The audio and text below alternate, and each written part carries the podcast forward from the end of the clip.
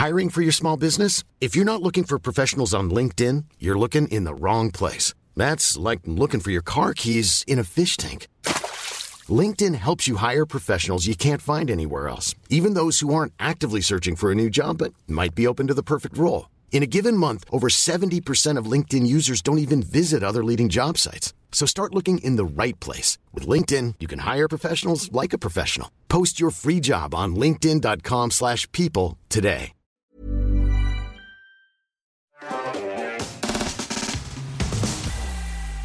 Bonsoir à tous et à toutes et bienvenue sur Underscore euh, dans cet épisode numéro 3 de la saison. J'espère que vous allez bien, j'espère que vous allez bien sur le plateau. Très content de vous retrouver. Euh, L'émission a un petit peu de retard habituel, n'est-ce pas? C'est c'est dû au, au changement technique qu'on fait quand même entre chaque émission. Donc, pour expliquer à mes invités, toutes les deux semaines, euh, il y a Underscore et on est en train de partager aux gens nos avancées techniques. Puisqu'on s'est lancé dans cette aventure un peu débile qui est de faire, euh, qui est de faire un studio virtuel. Et donc, ça prend un temps fou pour tout ajuster, etc. Et, euh, et, et je pense que personne ne se rend pour l'instant compte euh, du bazar que c'est technique derrière, du nombre de de- d'ordinateurs connectés entre eux et de logiciels en bêta ou en alpha même qu'on doit faire tourner pour que tout ce truc soit ficelé à peu près. Euh, Installez-vous confortablement dans le chat. Et pour ceux qui découvrent ce, décor, j'espère que vous l'appréciez. N'hésitez pas à nous faire part de, vos conseils, de vos retours. Normalement, on a, changé des trucs. Est-ce que vous, détectez les trucs qui, ont changé depuis la dernière fois? Euh, On a pris vos feedbacks. C'est aussi, le, aussi totalement le- l'objectif de, l'émission, tout simplement. C'est que vous nous donniez vos feedbacks. Par exemple, on a, on a, euh, resserré ce plan-là. Euh, on a, il y a une gourde. Oui, il y a une gourde. Oui, C'est- une gourde, c'est ma gourde. c'est la- bah, une nouvelle update. C'est- l'update gourde. Euh, C'est une vraie. non, la lampe qui tourne était euh, là déjà, mais, euh, mais on, a, on a changé des trucs comme, je sais pas si on va, on va l'envoyer bientôt, mais il y a une petite subtilité sur une des caméras. Je sais pas si vous allez remarquer. Euh, Est-ce que est-ce qu'on peut me l'envoyer La caméra? Non, pas celle-là. Il n'y a pas de subtilité sur cette caméra. L'autre caméra. Voilà. Non. Voilà. Ah. Est-ce que tiens, Oh, magnifique. c'est bon, ça marche, tout marche. Moi, je- c'est le moment de l'émission où je suis un peu en stress, effectivement. Et ça me permet de te présenter, David. Euh, bienvenue dans cette émission. Merci, merci pour l'invitation. Eh bien, David Louapre, tu es évidemment connu pour être derrière la chaîne euh, Science Étonnante. Et, euh, et tu nous fais l'honneur de venir. C'est la première fois que tu es sur Twitch, je crois. Oui, c'est la première fois, je crois, que je suis sur Twitch. Et alors, Incroyable. ça va? Ça fait quoi? Bah ouais, pour l'instant, c'est plutôt cool. non, mais voilà, pour, euh, pour que tu t'expliquiez un petit peu l'émission que tu connais un peu déjà, euh, eh bien, euh, voilà, on va passer euh, toute une émission ensemble avec nos spectateurs et on va voir trois parties passionnantes que, que je vais vous présenter ensuite avec notre chroniqueuse Tiffany. Comment tu vas? Bah, très bien, merci beaucoup. Tu es inhabituée maintenant? Oui, on peut dire, on peut dire. Alors, pour expliquer un petit peu, euh, est-ce que, je ne sais pas ce que toi tu vas pouvoir dire, mais il se trouve qu'il y a une période de l'année, là, bientôt, où tu pourras plus trop venir. Oui, Et, et donc, on en profite un petit peu. Voilà, mais tu parles de novembre. je crois. Mais a, a priori, novembre, c'est bon, je Ça va, ok. Mais et ouais. ensuite Et après, je- vers, vers mai, juin. Ok, d'accord. Ouais. Bon, tu peux pas trop en parler, je pense. Mais non, mais on, on va, on va, on, ouais, on va amener ça. Il faudra absolument qu'un jour on, on va parle en de ce que- parler, exactement. de, de- de ce que tu mijotes. Euh, et, euh, et bien, euh, et bien, David, je crois que tu as sorti en plus une vidéo. Je voulais un peu en parler en début de cette émission. Une vidéo il y a 3-4 jours. Euh, je- non Euh, la dernière, non, elle était un petit peu plus, Plus- que, plus tard que ça je crois. Bon, En tout cas, moi, je l'ai vu. je l'ai vu il y a pas longtemps. Et, euh, et alors, est-ce que tu peux nous expliquer de quoi ça parlait? Je suis en train d'essayer de retrouver de quoi ça parle parce que justement, j'expliquais à Tiffany que j'ai peux te dire, tendance à, c'est- à oublier les Ah vidéos oui, quand, je c'est- les, quand je les C'est poste. l'autre expérience Ah fondamentale. oui, c'est ça. oui, exact, exact. C'était l'expérience de Stern et Gerlach.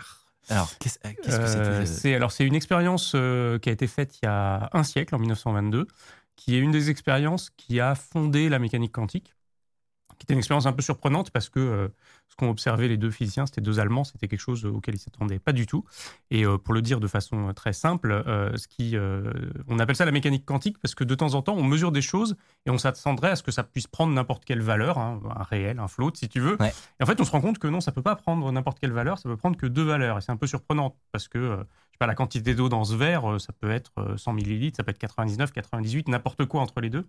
Et là, ils faisaient une expérience où ils déviaient des, atomes et ils se rendaient compte que les atomes, ils s'attendaient à ce que ça soit dévié un peu dans tous les sens et ça se déviait que vraiment dans deux directions. Et, euh, c'est une expérience qui est assez intéressante parce que quand on la pousse un peu, on peut expliquer plein de principes de mécanique quantique avec. Et donc euh, voilà, j'avais envie de faire une vidéo là-dessus. Et donc, tu avais présenté une, la première expérience qui est peut-être euh, la plus célèbre euh, à ce niveau-là. Et c'est vrai que c'était hyper intéressant de voir cette autre un peu, un peu moins connue. Ouais, j'avais présenté l'expérience des Young, qui est l'expérience qu'on qu'on utilise généralement pour, euh, pour montrer un peu tout le côté bizarre de la mécanique Ouais. quantique. Et, euh, et voilà, ouais, j'avais envie de faire. euh, Donc, si vous voulez voir des bizarreries. Alors, moi, je, on se faisait la réflexion avec les copains que c'est vrai que les vidéos de, de ta chaîne, il y, a une heure pour les voir. On a, on a remarqué. On a remarqué que c'est pas forcément le- le- la playlist que moi je lance avant de me coucher à 23 heures, puisqu'il faut avoir quand même tous ces neurones bien allumés. Mais, euh, mais voilà, si Il y, a, vous- il y a des gens qui me disent qu'ils mettent ça pour, euh, pour, Pour s'endormir. Euh, et ça me vexe pas du tout parce que moi, il y, a un- il y a un vieux podcast d'histoire que j'aime beaucoup qui est plus diffusé, mais dont j'ai encore les replays. Et des fois, je mets ça pour m'endormir. Et pourtant, j'adore ce podcast. Eh ben, je le crois. Mais à mon avis, pour vraiment bien tout comprendre, euh, ça aide d'être bien réveillé. quand même. Donc euh, voilà, si vous, si vous voulez aller voir ces vidéos, c'était vraiment très très cool. Euh, Tiffany, tu reviens d'une conférence. Et Je oui, crois. effectivement. Oui, c'était la semaine dernière, c'était euh, le DevFest Nantes. C'était le 20 et 21 octobre. Donc le, le, le euh, c'est un petit jeu de mots avec le Hellfest, mais en gros, c'est une conférence pour les développeurs, organisée par des développeurs. C'est le plus grand DevFest d'Europe, puisqu'il y a plusieurs DevFest euh, dans différentes villes. Il y en a à Toulouse, Strasbourg, Lille, tout ça. Mais celui de Nantes, c'est le plus grand d'Europe. Il y a, euh, c'est sur trois, deux jours, il y a 3000 euh, euh, personnes enfin, qui viennent sur les deux jours uniques. Donc, c'est, c'est, c'est vraiment une grosse conf. Et, Pas dans la forêt cette fois. Pardon? Pas dans la forêt. Non, pas, pas dans la forêt. Il y avait Hack, tu dernière parles fois, de Hack in ouais, the c'est Wood. ça. La dernière fois que je discute de conférence avec Tiffany, elle me parle d'une autre conférence que j'ai halluciné mais qui avait l'air trop bien. Oui, c'était le Hack in the Wood. Effectivement, on était, on était en forêt, mais là, c'est un hackathon. Du coup, euh, on est par équipe et pendant euh, 3-4 jours, on code. Mais là, c'était euh, c'était le DevFest. Non, c'était vraiment super. Si jamais il y a des gens qui, qui, qui n'ont pas pu y aller, parce que les billets partent aussi vite que le Le Hellfest. Eh ben. J'étais au Hellfest cette année et je me suis battu par. Ah ouais, et ben c'est pareil. à la il- faut, ben, faut refresh la page tout le Ouais. temps pour être sûr d'avoir sa place. Donc pour ceux qui n'ont pas pu y être, il va y avoir les vidéos de replay euh, cette semaine. Je pense qu'ils vont être postés.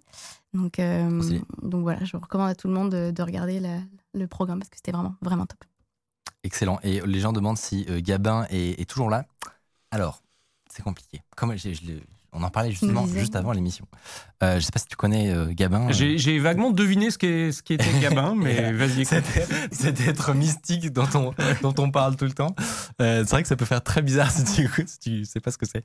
Donc c'est le nom qu'on a donné à notre outil de réalisation autonome. Donc le concept, si vous étiez là euh, la saison dernière sur Underscore, vous savez que euh, l'émission est réalisée de façon automatisée ou était réalisée au moins euh, à un certain moment dans, la dernière saison jusqu'à la, la fin de, de l'année. Euh, et donc cette réalisation autonome se base sur les flux audio pour savoir qui est en Mm. train de parler. Et il y a une couche d'intelligence par-dessus pour que ce, ce soit euh, plus joli à regarder, mieux qu'un zoom qui va bêtement voilà, changer la, pe- la personne qui est en train de parler. Euh, et donc toute cette logique-là marchait super bien. Euh, franchement, c'était assez marrant de voir que les, les gens, enfin de voir les gens dans les coulisses se rendre compte que bah, les, les plans changent tout seuls, qu'il n'y a personne qui est là, c'est un peu bizarre au début. Euh, et, et évidemment, on ne met pas Gabin à la poubelle. D'ailleurs, on est en Mhm. train de travailler sur la version publique qui va sortir bientôt. Euh, mais appliqué à notre nouveau setup, vous allez voir que ça pose des nouveaux challenges qui sont autrement plus complexes et où on a, comme j'expliquais, on n'a plus du tout cette équivalence une caméra égale un invité. Euh, maintenant, euh, donc ici, vous avez vu, on a des caméras qui peuvent bouger, on a des sliders, des, des PTS. Enfin, on, vous, on vous montrera tout ça dans une vidéo complète, dans tous les cas, sur, sur la chaîne YouTube. Mais tout ça pour dire que d'un point de vue purement de l'algo, c'est plus compliqué Mhm. qu'avant. Il faut gérer voilà, des, des mouvements de caméra qui se baladent dans l'espace 3D. Euh, et donc, c'est un, un autre, un autre bazar. Mais franchement, on est motivé. C'est-à-dire que normalement, on, on va au moins essayer de faire fonctionner Gabin, parce que quand même, un underscore sans, euh, sans Gabin, ce serait un peu triste. Et je vois quand même que vous avez euh, apprécié et vu les nouveaux, euh, les nouveaux changements sur le, sur le décor, sur euh, l'éclairage, etc. Normalement, c'est un peu mieux. Voilà, au plan large, on voit le passage du sol au mur. Effectivement. Alors, ça, faut pas le dire trop fort. Sol au mur. Et oui, Ah est-ce dire que oui. vous voyez ça? Oui, c'est derrière toi. Il y a un endroit où on passe du réel au virtuel. Est-ce que tu le vois? Ah oui, ok. Ok, bon, je suis content parce que tu l'avais pas trop trop vu. Ah non, pas du tout. Et bah tant mieux. Et- Quand tu veux dire que c'est pas vrai ce qu'il y a là bah si, non, on revient de la salle de contrôle euh, actuellement. Attends, je vais toucher la plante. Et, euh, et donc effectivement, pour l'instant, c'est visible. On a prévu des trucs euh, pour que euh, pour que ça se voit plus. Hmm. Et on a prévu que je me fasse la boule à zéro aussi parce que je pose beaucoup de problèmes avec mes cheveux. donc, donc voilà, vous inquiétez pas, on, on avance un petit peu à chaque fois, mais voilà, déjà si, si, si vous remarquez les, les améliorations de deux semaines en deux semaines, sachez que dites, voilà, dites-le, dites-le en commentaire, dites-le dans le chat, etc. L'équipe euh, qui suit à grosses gouttes pour préparer tout ça sera très très vraiment très très contente. Donc n'hésitez pas. Euh, sans transition, moi, je- c'est un moment où j'aime bien vous faire des petites euh, revues de presse. Je me prends pour Samuel Etienne. Euh, et, euh, et je vous ai dégoté un article assez marrant, très récent, euh, du Monde, qui est apparu sur Le Monde, titré Les agents russes recrutent sur Le Bon Coin. Je ne sais pas si vous avez vu Je crois que je l'ai lu celui-là. cette histoire qui est Ah, assez incroyable, puisque en gros la DGSI a repéré que le SVR, qui est le service de, de renseignement extérieur de la Russie, recrute des Français sur le bon coin pour devenir des sources. Alors évidemment, ils font ça euh, re- relativement intelligemment. Euh, en gros, ils, ils repèrent des cibles, donc des profils, je cite, tendres mais à haut potentiel. Donc des petits jeunes C'est tout moi. des petits jeunes, euh, fraîchement diplômés de, de grandes écoles, par exemple, souvent dans des boîtes, des entreprises d'intérêt. Donc, je- ils doivent faire des recherches sur Dosint, etc. Et, euh, et qui, actuellement, arrondissent déjà leur fin de mois euh, sur, en donnant des cours de français ou de maths sur Le Bon Coin.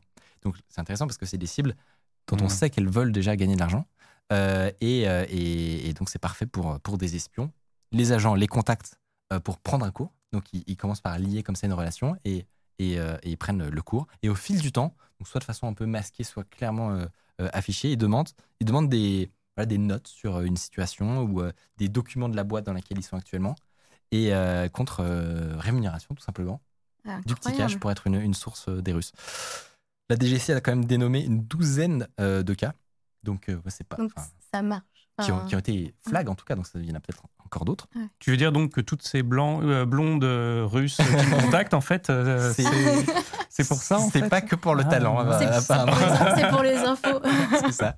Si, si, si, le- si la question de l'espionnage vous intéresse, il y a un très bon podcast euh, qui a été fait il y a pas longtemps par Lex Friedman, peut-être vous connaissez Lex Friedman, et il a interviewé un ancien agent de la CIA qui s'appelle euh, Bustamante, je crois, et il raconte des dessous de l'espionnage, c'est hyper Trop bien, intéressant, je vous recommande. Euh, Carrément, bah, on le mettra dans, dans la description. Et, euh, et donc, euh, ils ont euh, dû, enfin, la DGSI, comme souvent dans ce genre de cas, expulser plusieurs diplomates russes euh, à la suite de ça. Et des mises en garde et avertissements ont été transmises à d'autres. Donc, c'est des gens qui sont en général sous couverture diplomatique. Et Mmh. donc, euh, ça, ça leur assure une forme de, une forme de protection. Et donc, c'est ça, ça complique tout en général. Euh, mais voilà, c'était la petite histoire du jour. Euh, avant de commencer, j'ai vu ça. D'accord, donc euh, bah, c'est vraiment c'est le bon coin. quoi. C'est un site où je vais toutes les deux Mhm. semaines. Ouais. Et euh, apparemment, il y a des- aussi des agents russes qui, qui ont les mêmes habitudes. faut, faut savoir comme quoi, faut faire gaffe quand même. Ouais, bah ouais. Non, mais grave. On se méfie. Enfin, moi, je me serais jamais. mé- Enfin, j'aurais très bien pu serais- faire ça hein, il y a ouais. quelques années, euh, des petits cours de maths euh, sur le bon coin. Et ben voilà, faites gaffe si, euh, si ce sont des personnes de, de l'étranger. En général, ça peut peut-être être une tentative d'ingérence. Bon, bref. Euh, au programme de cette émission, je vous l'ai dit, ça va être très très riche. Euh, je vais vous montrer d'abord comment on peut simuler la sélection naturelle euh, avec une web app que j'ai dégotée. Je vais vous montrer tout ça. On a commencé à en parler avant l'émission, mais vous allez voir, c'est vraiment sympa. Euh, et en fin d'émission, on sera rejoint par Mathieu qui nous a préparé une chronique sur la face cachée d'une entreprise de GIF. De GIF, je sais pas. De GIF Mm. Vous dites GIF? Moi, je dis gif. se peur. prononce pas. Ouais. Euh, vous allez voir, ça va être hyper intéressant. Mais avant, place évidemment à l'interview de notre euh, invité David Louapre. C'est parti, jingle.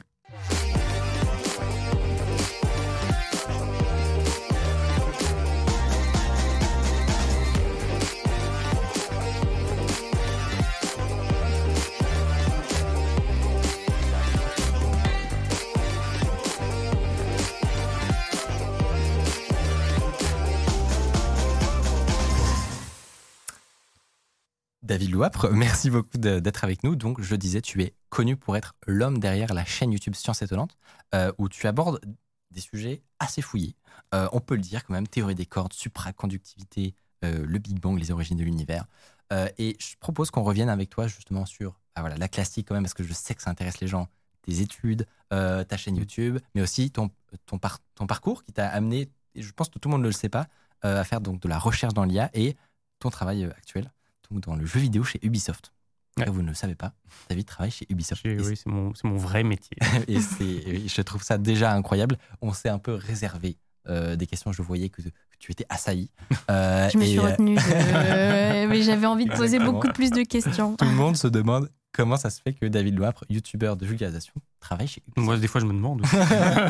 non, mais ça va être passionnant, justement. si on reprend un petit peu, donc à l'origine, tu as fait un, parcours universitaire, donc dans la recherche fondamentale. C'était quel domaine, en gros, pour un néophyte, ton domaine d'études Alors, au départ, c'était des études de physique. Euh, et puis, euh, je me suis euh, spécialisé ensuite dans, dans la physique théorique. et ensuite, je me suis encore plus spécialisé. Hein, c'est comme ça, on se spécialise de plus en plus. Et j'ai fait un, doctorat, une thèse sur un sujet qui, ce qu'on appelle la gravité quantique. En gros, la gravité quantique, c'est toutes les tentatives pour essayer de d'allier ensemble les théories de la théorie de l'infiniment grand, qui est la théorie de la relativité générale d'Einstein, et puis les théories de l'infiniment petit, qui sont les théories quantiques. En fait, associer ces deux théories, ça sert à peu près à rien, parce qu'il y en a une, c'est pour les trucs très grands et l'autre pour les trucs très petits. Euh, et en fait, le seul cas d'application, ou presque, c'est pour se demander euh, qu'est-ce qui s'est passé au, début du Big Bang. Parce que on avait quand même, c'était quand même l'univers, donc il mm. était très grand, mais en même temps, il était très petit, parce que c'était le début du Big Bang. Et donc voilà, il y a plusieurs théories qui essayent d'approcher cette question, et moi, j'ai travaillé sur une théorie en particulier. Euh, donc effectivement, c'est en gros, si j'ai bien compris, c'est des moments où c'est comme si les, les, les, deux se rentrent en collision. C'est-à-dire que la plupart du temps, on peut, peut tout le temps en fait, tout le temps dans, pour n'importe quel problème que tu as à traiter en fait euh, déjà en général tu as besoin ni ni de l'un ni de l'autre si je prends le verre et que je le lance, j'ai pas besoin ni de mécanique quantique ni de relativité générale pour savoir ce qui va se passer. Si je veux comprendre certaines choses sur je sais pas quoi la formation des galaxies, je vais utiliser la relativité générale. Euh, si je fais une expérience en physique des particules, je vais utiliser la mécanique quantique, mais normalement on n'a jamais besoin des deux en même temps. Sauf en fait, bon, il y a deux situations, il y a les premiers instants du Big Bang et qu'est-ce qui se passe vraiment au centre d'un trou noir. Donc deux questions très appliquées et très, très concrètes pour la vie du quotidien. euh, mais, mais qui passionnent les foules, c'est ça qui me fascine moi. C'est bah, que ça doit être un des, un des trucs les, plus curieux quand on est de la. c'est un des trucs les plus curieux quand on est de, dans la recherche, à mon avis, mhm. c'est pourquoi les gens sont si passionnés par ce, sujet. Il doit y avoir un côté un peu compétition des, théories qui, qui doit intriguer, non? Je sais pas. En fait, moi, je, moi le premier évidemment parce que euh, dès que j'étais, en fait, même ado, je voulais déjà bosser sur ce sujet-là, donc j'étais déjà fasciné. J'avais lu les bouquins de Stephen Hawking, des trucs comme ça. Et je sais pas, il, y a, il doit y avoir un truc un peu philosophique sur, euh, je sais pas, le, le, sens de la vie, la réalité profonde euh, de l'univers. Après, on en revient un peu quand on finit par tremper dedans, mais je crois que la motivation, c'est ça, c'est un peu cette, cette idée qu'on va mieux comprendre qu'est-ce qu'on fait là en fait La théorie qui explique tout, quoi. C'est un côté euh, vertigineux. Et à la fin de ta thèse, tu es ressorti avec plus de réponses, plus de questions?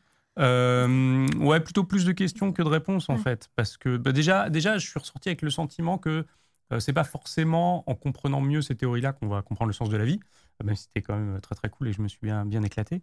Et puis en fait, on mesure à quel point en fait le problème est compliqué. Euh, il y a des tas de gens qui travaillent sur ces questions-là et en fait, euh, bah, on n'a toujours pas de réponse définitive de qu'est-ce qui s'est passé vraiment au moment du Big Bang mm. ou, au cœur des trous noirs. Tu, parlais du fait que dès l'adolescence, c'était un, truc intrigant pour toi. Si tu dois, si tu es le, la première fois où tu tombes dans la marmite de, la science ou de la physique, c'est quand? Alors de la science, en fait, ça a toujours été, euh, enfin toujours, j'en sais rien, mais je veux dire, j'étais du genre à à avoir la boîte du petit chimiste à Noël, tu vois. Euh, donc j'ai toujours aimé la science et la, physique fondamentale, vraiment ces aspects-là de la physique fondamentale. Alors c'est un truc qui va, qui va peut-être en faire marrer certains. En fait, c'est en lisant un bouquin des frères Bogdanov. Il euh, faut savoir que les frères Bogdanov, ils ont eu plusieurs périodes hein, dans les années. Euh, fait, dans les années 80, ils avaient une émission qui s'appelait Temps X, qui était vraiment, je crois, moi j'étais un peu jeune, hein, mais une vraie bonne émission de vulgarisation. Ils ont fait quelques bouquins qui, en tout cas, voilà, moi, m'ont plu. Après, ils ont un peu, un peu divergé, on va dire. Mais voilà, c'était en lisant un bouquin de. de, c'est vrai que c'est marrant. Je pense que ça en étonnera. Euh, et alors, le moment où tu, où tu passes de toi-même à faire euh, de l'étude, de la recherche, etc., et le moment où tu mets le pied dans la vulgarisation, c'est quand? Euh, Alors, en fait, ça a commencé par un blog, c'était en 2010, je crois. Donc j'étais déjà, j'étais, j'étais, j'avais fini ma thèse et j'étais déjà depuis quelques années à, travailler dans une entreprise. Je faisais plutôt des maths appliquées, notamment du machine learning, de l'optimisation. Euh, et, en fait, à ce moment-là, j'étais toujours passionné par la science. Je lisais plein de trucs euh, qui m'intéressaient. Je m'étais dit, bah, j'ai envie de partager euh, ça.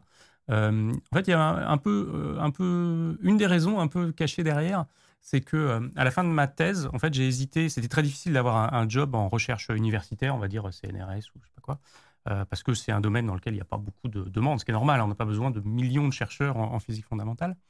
Et, euh, en fait, j'hésitais entre soit devenir euh, enseignant, euh, soit aller faire de la recherche dans l'industrie. En fait, j'ai choisi d'aller faire de la recherche dans l'industrie et j'ai gardé une espèce de, de culpabilité de ne pas avoir choisi la voie de l'enseignement parce que c'est un métier que je trouve noble pour lequel j'ai beaucoup d'estime. Et voilà, moi j'ai eu la chance euh, de recevoir, euh, enfin voilà, de faire des études Des super profs, intéressantes, etc., d'avoir des bons profs. euh, et ouais, je- enfin, pour moi, c'est vraiment quelque chose de très important, le système éducatif. Et, euh, et- et en fait, je me suis dit, voilà une manière quelque part de payer ma dette, de racheter ma faute, de ne pas avoir osé aller dans l'enseignement. C'est peut-être de redistribuer un peu de ce que j'ai appris en, en faisant de la vulgarisation. Et donc j'ai commencé en créant un blog. Alors quand on crée un blog à l'époque, hein, c'est euh, au début on a un lecteur, trois lecteurs, euh, six lecteurs. Et, et, euh, et en fait YouTube c'est venu beaucoup plus tard. C'est venu en euh, je crois fin 2014, début 2015. euh, où là j'ai vraiment, enfin j'avais déjà mis des vidéos sur YouTube d'ailleurs, c'est marrant, mais c'était plus pour alimenter le blog. C'était je filme une Ah oui. expérience ou des trucs comme ça. Les plus vieilles elles doivent dater de 2011.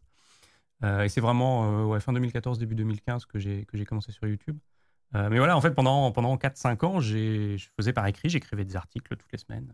Et qu'est-ce qui motive? Parce que c'est une époque où c'est pas non plus euh, si, si courant. Il n'y a, pas cet écosystème de vulgarisation qu'on connaît aujourd'hui. Qu'est-ce qui, toi, te motive à passer à la vidéo? Alors, euh, alors à l'époque, il y avait déjà, il y avait quand même un petit écosystème autour de- des blogs justement. Enfin, par exemple, moi, je suis euh, membre depuis cette époque-là d'un- d'une assoce qui s'appelle le Café des Sciences, qui regroupe Mm. des gens qui font des, euh, des blogs, des podcasts, des vidéos, etc. Euh, et en fait, le passage à la vidéo, j'ai beaucoup, euh, j'ai beaucoup résisté parce que j'y croyais pas trop en fait au départ. Je me disais, euh, la science, c'est quand même des fois un peu compliqué. Je raconte des trucs un peu compliqués. Et je me disais, les gens, enfin, c'est important que les gens puissent aller à leur rythme. Et là, une des différences entre un texte et une, une vidéo, c'est qu'évidemment, bah, sur un texte, si tu vois, tu peux t'arrêter, tu peux relire l'équation deux fois, tu peux revenir en arrière. Sur une vidéo, ça défile et il Mm. faut suivre. Et donc, je me disais, bah, la vidéo, pour faire de la vulgarisation, euh, ça peut pas marcher, quoi. Bon, manifestement, je... mauvais jugement. Euh, et je pense qu'une des raisons de- du mauvais jugement, c'est que, euh, euh, en fait, moi, je suis un peu un, un- un- je sais pas quoi, un- un- un- je sais pas, je sais pas quel est le bon mot, mais je suis très pointilleux sur euh, essayer de m'assurer que, ce- que, les, que les gens comprennent bien ce que je dis en essayant d'imaginer qu'est-ce qui se passe dans leur tête Mm. quand je vais leur dire un truc, quand je vais introduire un concept, quand je vais montrer un graphique, etc. Et en fait, euh, sur un texte, finalement, les gens, j'ai beau écrire le texte de A à Z, euh, en fait, ils vont le lire euh, n'importe Ouais. comment, droite à gauche, euh, ils vont se balader et tout. Et dans une vidéo, ils sont un peu plus captifs, je peux plus dérouler mon plan, en fait. Tu maîtrises Et voilà, exactement. ça. Et ouais. donc je maîtrise le timing, je maîtrise mon plan de, de pédagogie entre guillemets, qui est vraiment un truc sur lequel je réfléchis vraiment beaucoup. Je vois, Ouais. Chaque phrase est pesée, les virgules sont pesées. Enfin, c'est, je suis un peu un, un peu obsédé par, par ce truc-là. Mais ça se voit, Et, franchement, dans le résultat final. Et, et voilà. Et, et en fait, du coup, je pense que c'est la raison pour laquelle ça fonctionne et que j'avais pas anticipé au départ. Puis il y a aussi le fait que quand tu quand écris un texte, comme tu le dis, en fait, les gens ils vont voir, euh, enfin ils vont matérialiser l'idée euh, dans, dans Mm. leur tête, alors que si toi tu offres euh, ta, ta vision de la chose, donc si, si tu crées ton schéma et puis comme tu dis, si tu fais ton storytelling, bah, c'est plutôt toi qui va construire dans l'esprit Mm. des gens l'image que toi tu en as. Et du coup, c'est peut-être euh, plus facile de te comprendre. euh, Ouais, ces c'est très vrai ce que tu dis. Et c'est marrant parce que des fois, c'est presque quand je fais le montage, euh, c'est des trucs presque, presque irrationnels. C'est-à-dire, je me dis, non, là, il faut que cet axe, il s'affiche euh, une demi-seconde un peu plus tard. et tu vois, c'est des trucs, je, je sais pas, je le sens. Alors, je sais pas, peut-être je me trompe complètement, ça n'a aucune importance. Et, ou alors, peut-être j'ai une sorte de sensibilité euh, un peu magique à ces trucs-là. Et là, je me dis, non, là, il faut que je laisse une demi-seconde de plus. Je pense que c'est ça la, la pédagogie. Enfin, quand on dit que quelqu'un est pédagogue, je pense que c'est les gens qui sont très sensibles à, Mm. à- à ça, à la de façon pensée dont. qui amène vers la Ouais, exactement, à la façon dont les personnes vont recevoir ton Mm. message. Et ça, c'est ultra Ouais. important. Et c'est marrant pour moi, c'est en fait on parlait du X tout à l'heure. Pour moi, c'est de l'UX en fait, c'est de- c'est du design d'expérience utilisateur. C'est-à-dire que je crée pas de contenu nouveau. Je veux dire, je raconte des trucs euh, qui sont connus, Mm. qui c'est de la science euh, établie. En fait, c'est juste comment je vais l'amener jusqu'aux gens.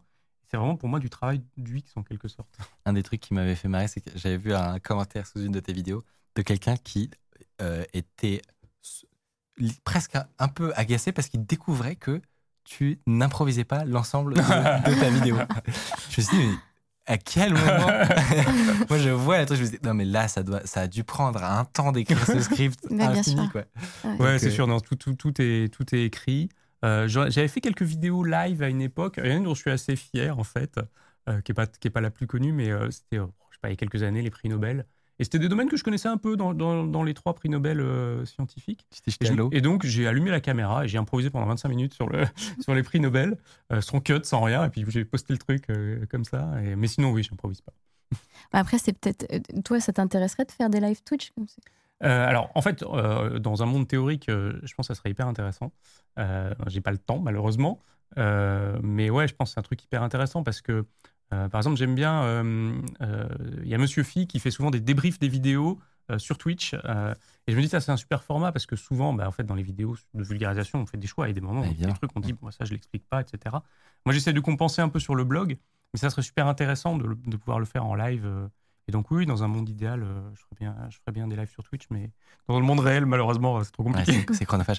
tu, tu mentionnais euh, les prix Nobel et justement récemment tu as eu une interview d'un Français qui a été euh, parmi le- les Mm. prix Nobel de physique, euh, Alain Aspect, pour ceux qui euh, ne connaissent pas. Euh, interview passionnante.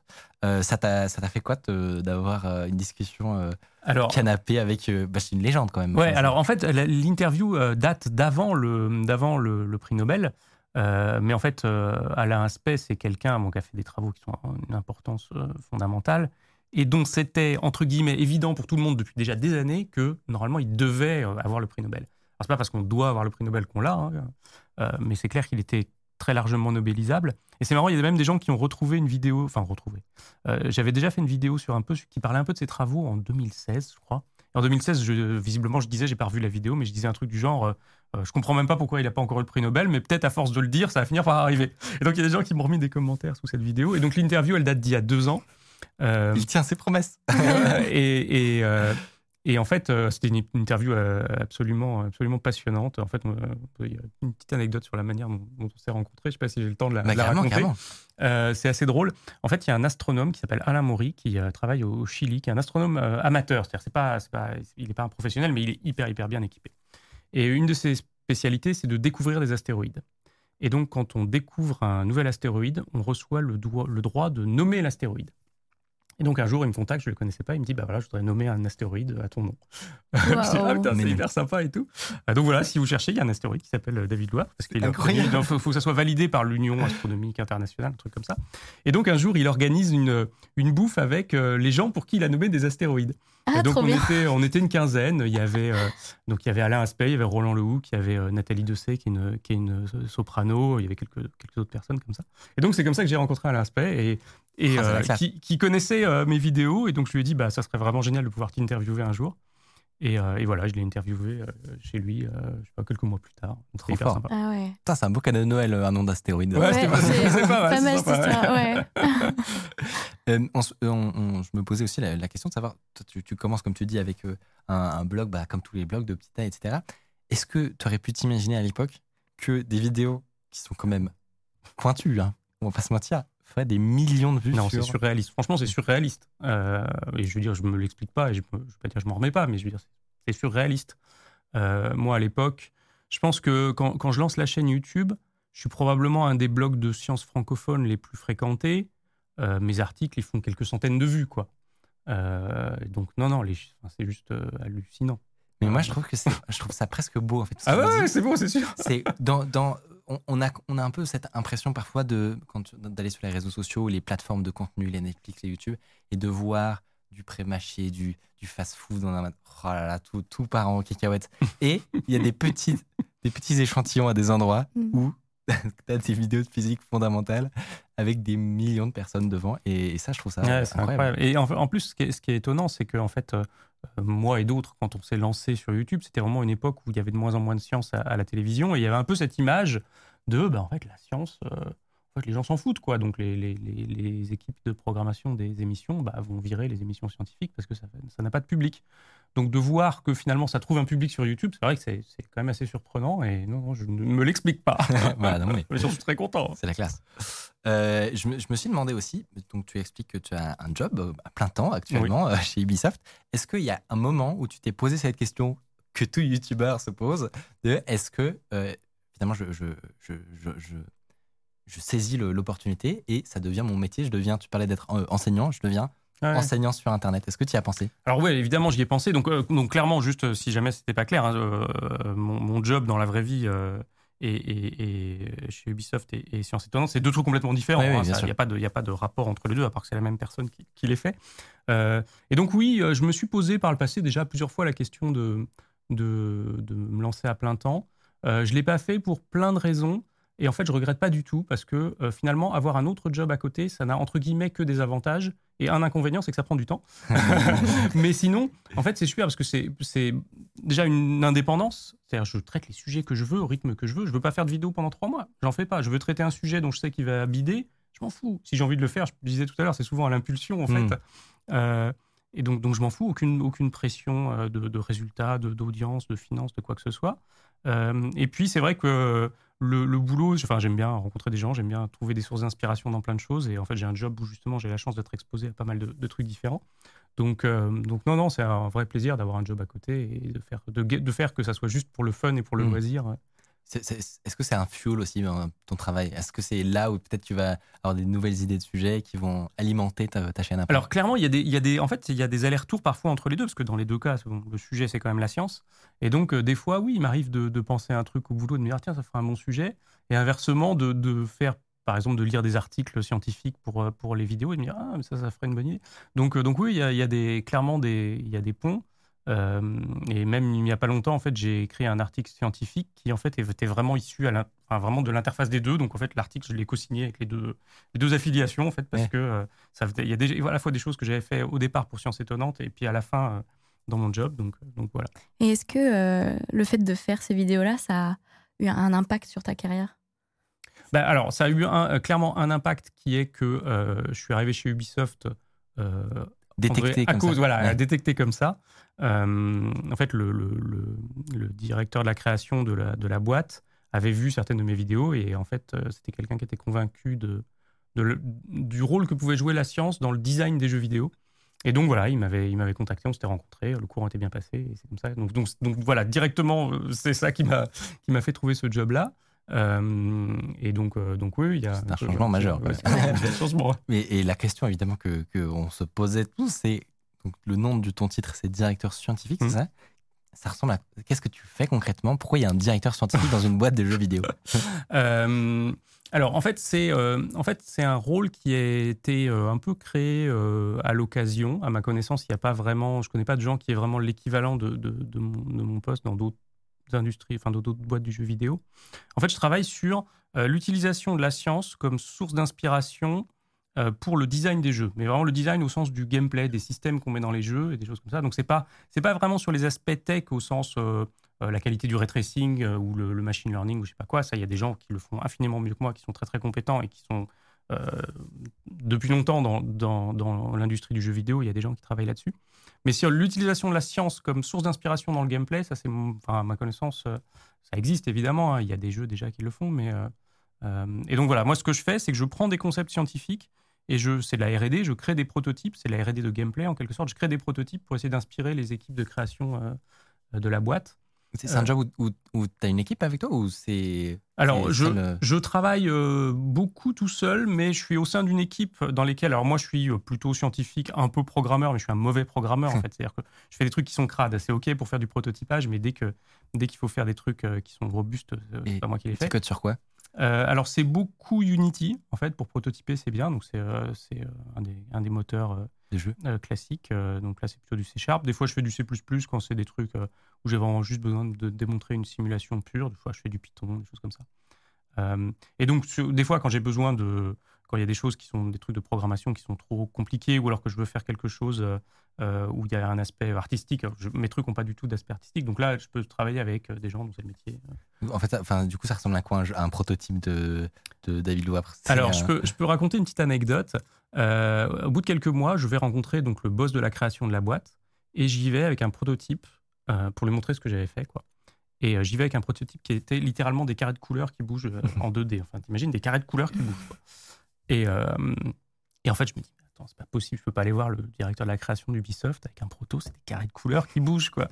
Et en fait, il a adoré parce qu'il aimait, il a, il, a, il aimait le concept qu'il y avait derrière. Et en fait, les gens arrivent à se projeter. C'est-à-dire, que tu Mm. leur montres des carrés de couleurs et, euh, et en fait, ils s'imaginent. Il y a un, euh, je sais pas si, si vous êtes fan de BD, mais il y a un très bon bouquin de Scott McCloud, qui est un auteur de comics, qui explique pourquoi dans les BD, les personnages sont souvent dessinés de façon très très simplifiée. Et en fait, c'est pour favoriser l'identification. C'est-à-dire que si je dessine un personnage euh, très très avec beaucoup de détails, bah, tu vas te dire bah ouais, en fait, ça représente machin. Et si je dessine juste, euh, euh, tu vois, deux, deux, deux yeux, un nez, une bouche et un rond, et en fait, tu vas plus t'identifier Mm. En fait, c'est un peu la même mécanique. C'est-à-dire, quand tu présentes un truc qui est très, très dépouillé au sens artistique, euh, bah, tu facilites l'identification. Et donc, si je vais voir le directeur créatif d'Assassin's Creed avec ça, lui, il voit Assassin's Creed. Et si je vois celui de Far Cry, Mm. il voit Far Cry. Donc voilà, c'est. En fait, le fait que ça soit très, très dépouillé euh, sur le plan tu vois, artistique, UX, etc., en fait, c'est pas. C'est presque plus un avantage qu'un qu'un inconvénient. J'ai- Ok. Je trouve que c'est dur de se figurer exactement comment, la, justement, le, toi, ton, tes compétences en sciences vont avoir un impact sur du gameplay. Genre, on se dit, euh, c'est deux choses Alors, différentes. je peux, je peux citer un, un- un exemple euh, qui est quand même un, un- un des chefs-d'œuvre de l'industrie, qui est euh, Zelda Breath of the Wild. En fait, je ne sais pas si vous avez joué à Breath of the Wild, mais euh, il y a un certain nombre de mécaniques de gameplay qui sont inspirées de concepts scientifiques. Et il y a beaucoup de, de- donc il y a, bon, il y a évidemment la gravité, les collisions, il y a une sorte de forme de magnétisme, il y a l'électricité, il y a du feu, des explosions, euh, il y a les rivières, on peut geler l'eau, etc. Donc on a tout un tas de systèmes comme ça de gameplay qui sont euh, inspirés de phénomènes scientifiques réels. Euh, et ce qui est intéressant, en fait, c'est les interactions entre ces systèmes qui créent des trucs complètement émergents et complètement dingues. Et le jeu, il est sorti il y a, il y a cinq ans, et il y a toujours, presque tous les jours, des gens qui postent des vidéos de trucs de fous qu'ils ont réussi à faire. Hmm. Et en fait, qui arrivent à ce, à ce truc qui est un peu le Graal, qui est, euh, ils, dé- ils arrivent à, à faire des trucs que les designers n'avaient pas imaginés. Euh, et donc, c'est vraiment ça, euh, en tout cas, moi, une des choses que j'essaye de, de reproduire dans, dans les systèmes que je crée, c'est des trucs très, très émergents euh, où il y a tellement de combinaisons de systèmes. Voilà, on voit un, un bon exemple ici. Il y a tellement de combinaisons de systèmes euh, qu'on arrive à faire des choses hyper créatives euh, sur le- pour résoudre les situations, chacun Mm. à sa manière. Dans Zelda, par exemple, il faut, euh, il faut, euh, il y a des donjons dans lesquels il y a des petites énigmes à résoudre. Et en fait, il y a souvent plusieurs manières de résoudre les énigmes parce que finalement, les joueurs trouvent des manières que le designer n'avait pas imaginées en combinant Ah. les éléments, les choses comme ça. Et parce que du coup, la, la physique du jeu est suffisamment solide justement Ouais. pour permettre de générer ces situations, c'est ça? Et en fait, ce qui est, ce qui est important, c'est pas tellement qu'elle soit ultra réaliste au sens qu'elle reproduise la réalité. Par exemple, le magnétisme dans Zelda, c'est pas du tout Mm. le vrai- le vrai magnétisme. hein. Il est là avec son aimant, il soulève des trucs. Mais ce qui est intéressant, c'est que c'est toujours cohérent. Euh, Il y a une logique en fait qui fait et et il y a des interactions entre les systèmes, ce qui fait que les gens arrivent à se projeter en disant ah ouais donc si j'ai le si j'ai le machin que je le soulève que le feu tombe et tout ça va créer une réaction en chaîne euh, et voilà c'est ce genre de choses là que Mm. j'essaie de, de capturer quoi trouver inspiration dans la science pour créer des systèmes Et, émergents et en fait, quand toi, tu réfléchis à un prototype, à chaque fois, euh, tu, tu, tu veux créer un concept. Enfin, comment est-ce que tu trouves l'inspiration justement pour, pour, créer ces, nouveaux gameplays? Euh, alors souvent, donc je, trouve souvent l'inspiration vraiment dans des phénomènes scientifiques. Euh, je prends un exemple euh, assez, classique. Par exemple, en science, on peut simuler des, des fluides. Il y a un système d'équations qui fait ça. Les équations de Navier-Stokes, c'est assez compliqué. Et, des fois, je me, enfin, un des trucs que je peux faire, par exemple, c'est de me dire tiens, les équations de Navier-Stokes, c'est sympa. Est-ce qu'on pourrait pas simuler un truc rigolo qui pourrait être ensuite une brique de gameplay? Mais le truc qui est important pour moi, c'est que je suis pas game designer. C'est pas du tout ma, ma formation euh, et mon, mon expertise. Et donc, j'essaye de m'arrêter en fait en- à créer un système, mais après, ce que les, ce que les game designers vont en faire, euh, c'est pas, c'est pas mon, c'est pas, enfin, pas mon problème, c'est pas mon expertise. L'analogie que je prends souvent, c'est euh, moi, mon job, c'est de créer le ballon. Après, de savoir s'il faut jouer à 11 contre 11 sur un grand terrain ou à 5 contre 5 sur un petit terrain avec des paniers en l'air, ça, c'est, ça, c'est les game designers. Mais moi, mon but, c'est de créer le ballon. C'est de créer un machin qui est intéressant, tu as envie de jouer avec, ça rebondit, c'est rigolo. Ah. Et ensuite, que les gens s'en emparent. J'ai- j'ai un- moi, j'ai un parallèle, j'ai l'impression que ça, ça correspond à euh, un, un truc dans un jeu que moi je connais mieux qui s'appelle Rocket League, Mm. euh, et où il y a justement ce- une physique du jeu qui est assez poussée, euh, qui est pas réaliste non plus, euh, Mmh, bien sûr. mais qui, comme tu dis, a une, une cohérence, ce qui fait que, alors que le, le jeu est sorti il y a des années et des années, tous les ans, tous les ans, des joueurs découvrent des nouvelles mécaniques en fait, qui Ouais. n'est- et, qui, chan- et qui bouleversent complètement, par exemple, le, la scène e-sport. euh, donc euh, vraiment les joueurs à haut niveau. C'est-à-dire que le, le jeu, a- est- enfin, je- il change plus. hein. C'est-à-dire qu'il Ouais. est fini d'être codé il y, a, il y a des années, mais le, le- les, gens qui, qui regardent du Rocket League ou qui jouent, leur jeu, enfin, le- leur jeu va changer tous les ans à cause des, Ouais. des- des Ça, c'est vraiment la beauté de la beauté de l'émergence. C'est-à-dire, tu as un système qui est, su- qui est suffisamment riche pour que de temps en temps, il se passe des trucs inattendus et qu'ensuite, tu arrives à exploiter ces trucs inattendus et, et- et que ça renouvelle le truc. Dans le, dans le sport classique, il y a un. Dans le sport non, non e-sport, il y, a, il y a un exemple fameux, c'est le jour où Dick Fosbury a sauté pour la première fois en Fosbury. C'était l'époque où le saut en hauteur, en fait, les gens, les gens sautaient en ciseaux Ah oui. ou à plat ventre. Ouais. Et lui, il était arrivé, je sais plus, c'était au JO de Mexico ou un truc comme ça, il saute sur le dos Tout le monde le prend et, pour là, dire, et là, et là, il a révolutionné son, sport. Quoi. Et donc, euh, ouais, ces exemples-là, c'est vraiment un peu, le, un peu le Graal quand tu crées des systèmes comme ça, d'essayer d'avoir un machin émergent qui, C'est le genre de truc que tu essayes de. Absolument, voilà. Trop stylé. Euh, et je me demande si toi, t'es un, t'es un gros gamer personnellement? Enfin, tu joues beaucoup ou Non, pas trop en fait. Euh, alors j'ai joué beaucoup quand j'étais ado. J'avais un Atari ST pour ceux qui connaissent. Euh, et puis ensuite, pendant, euh, j'ai vraiment arrêté complètement. Je codais d'ailleurs à l'époque, je codais en basique. Je me souviens, j'avais fait un jeu de 1000 bornes. Il y avait une IA et tout. Enfin, c'était un truc, euh, Trop bien. et puis en fait, j'ai complètement arrêté euh, à l'époque où je me suis mis à faire beaucoup de musique. et euh, et j'ai très peu recodé jusqu'à, on va dire, ma thèse. Et j'ai un peu recodé en thèse. Et j'ai re- beaucoup recodé quand je me suis mis à bosser ensuite. Euh, et euh, Après, tu t'envoies toute la journée aussi, peut-être. voilà, euh, c'est ça. Et du coup, en fait, les, les jeux vidéo, c'était pareil. C'est-à-dire que j'ai- quasiment pas joué pendant presque 20 ans. Et, et alors, c'est marrant parce que, donc, après avoir rencontré le, le directeur créatif d'Ubisoft, j'ai eu droit quand même à des entretiens un peu plus classiques. On va au siège voir les RH et tout. Mm. En fait, une semaine avant d'aller aux entretiens, je me dis, je peux pas me pointer en n'ayant jamais joué à un jeu vidéo euh, depuis 20 ans. Quoi. Et donc, une semaine avant l'entretien, je vais m'acheter une PS4 avec le dernier Assassin's Creed, euh, euh, voilà, histoire de dire que j'avais quand même moi un peu, un peu bossé mon sujet, quoi, pas pour faire croire que j'étais un gros gamer. Et donc, depuis, je, je rejoue quand même euh, euh, régulièrement. Pour le Tu, travail. tu joues au jeu que, que- Est-ce que tu joues au jeu auquel tu as contribué Alors, Il y en euh, a qui sont sortis ou pas encore? Non, il n'y a rien qui est sorti pour l'instant dans, dans ce sur quoi j'ai vraiment contribué. Euh, mais on joue dans les phases de développement, évidemment, pour, pour faire le processus euh, d'évaluation. Euh, et puis, je joue à tous les autres jeux. Alors, moi, je suis du genre à m'ennuyer assez vite. Donc, en général, je joue 2 heures, 3 heures à un Mm. jeu. Et puis, euh, quand j'ai l'impression d'avoir compris euh, euh, la mécanique et de quoi ça parle, euh, en général, je m'ennuie, donc je passe à autre chose. Donc, j'essaye voilà, quand même de me tenir au courant. De... Je me suis fait une longue liste aussi de, de jeux que je dois rattraper. Genre euh, les jeux qui sont sortis depuis 10 ans, qui sont un peu les, masterpieces. et je me dis, bon, là, faut quand même que- Faudrait que tu le fasses quand même. il y a pas longtemps, j'ai joué pour la première fois à Call of Duty. Voilà, j'avais jamais joué à Call of Duty, aucun Call of Duty. Comme ça, c'est fait. Euh, Ça passe sur tes heures de travail? Tu dis euh, je joue, mais c'est quand même de la RD. Enfin, si c'est un, si c'est un jeu qui, qui vient de sortir, oui, ça fait carrément partie du, du boulot. Ah hein. Ouais, bien sûr. trop cool. Je vois dans le chat les gens qui disent que c'est un job de rêve. Ouais, ouais. Non, franchement, c'est un job, de rêve. c'est un job de rêve. C'est vraiment le, le meilleur job du monde.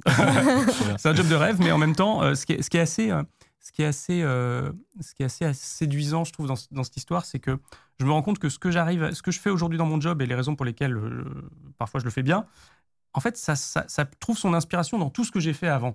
C'est-à-dire que j'aurais fait ce job-là à 20 ans, j'aurais enfin, j'aurais été Mm. sec. Quoi. Mm. Euh, mais là, des fois, je trouve inspiration dans des choses que j'ai fait pendant mes études, que j'ai fait pendant ma thèse, que j'ai fait quand je faisais euh, du machine learning, que j'ai fait quand je faisais euh, de la physique appliquée, euh, quand j'ai fait, j'ai fait des trucs, euh, j'ai travaillé sur la thermique des bâtiments, sur la dureté des céramiques. Enfin, et en fait, euh, c'est, c'est- en fait, c'est, c'est, c'est- on a l'impression que toutes les pièces du puzzle se mettent en place. C'est-à-dire, je vais taper dans tous ces trucs que j'ai fait avant pour essayer de créer des choses aujourd'hui. Et donc, euh, donc, euh, donc voilà, c'est. Tu parles du, du, ma- du machine learning, par exemple? Est-ce que c'est un, donc un, des sujets aussi que tu as eu l'occasion de, de, travailler sur ta chaîne YouTube Tu as, fait des épisodes sur le deep learning. Euh, Est-ce que l'industrie du jeu vidéo, de, toi, de ton point de vue, a, l'impression qu'elle a pris euh, ces nouvelles technologies à bras le corps? Est-ce que c'est actuellement euh, euh, utilisé pour des prochains opus ou des trucs comme ça? Euh, oui, bien sûr. Alors en fait, ça c'est des choses. D'ailleurs, euh, euh, pour ceux que ça intéresse, c'est des recherches qui en général sont publiques. Euh, donc euh, notamment, alors ça c'est pas moi qui travaille dessus, mais il y a des équipes euh, euh, d'Ubisoft qui travaillent sur des trucs de machine learning, qui publient aussi Graph ou des trucs comme ça. Donc c'est des choses qui sont qui sont connues. Euh, c'est beaucoup le machine learning pour des pour des, des technologies de production, des choses comme ça, pour faire de l'animation, pour faire euh, euh, euh, voilà. Des, mouvements réalistes ou des... Voilà, c'est ça. Après, il y a un autre sujet, c'est euh, dans, les, dans les jeux vidéo, il y a ce qu'on appelle traditionnellement l'IA, c'est-à-dire Ouais. comment se comportent les NPC, euh, les, les monstres, les machins. Les méchants. Et ça, en général, euh, c'est pas du machine learning. C'est plutôt des techniques qui sont plus faciles à, qui sont moins coûteuses en temps de calcul et qui sont plus faciles à contrôler. Donc c'est souvent des, des trucs de style euh, state machine. Enfin voilà, c'est des, c'est des choses qui sont plus simples euh, parce qu'il n'y a pas beaucoup de puissance de calcul disponible pour gérer les IA et parce qu'il y a quand même un besoin de prédictibilité. C'est-à-dire qu'on ne peut pas euh, dire en fait l'IA c'est du machine learning qui la contrôle et ça se trouve on ne sait pas du tout comment ça va se Mm. comporter Ouais. quand les joueurs vont jouer dessus. Euh, les designers ils ont quand même besoin de savoir comment ça va Ouais, se passer. Euh, L'autre raison aussi c'est que euh, par exemple le, le- le machine learning dans les, dans les jeux, on voit les trucs par exemple qu'on fait DeepMind et tout ça. Euh, nous, notre but, c'est pas de terrasser les joueurs. Euh, notre but, c'est que les joueurs s'amusent. Donc, euh, on va pas faire des IA hyper, hyper euh, performantes pour que le, le joueur, dès qu'il passe en cheveux, il se prend une balle dans la tête. Et voilà, quoi. donc, euh, donc voilà, c'est des problèmes différents. Donc, il faut distinguer l'utilisation du machine learning pour l'amélioration de la production, on va dire, et puis l'IA euh, des NPC, qui est là un sujet un peu différent.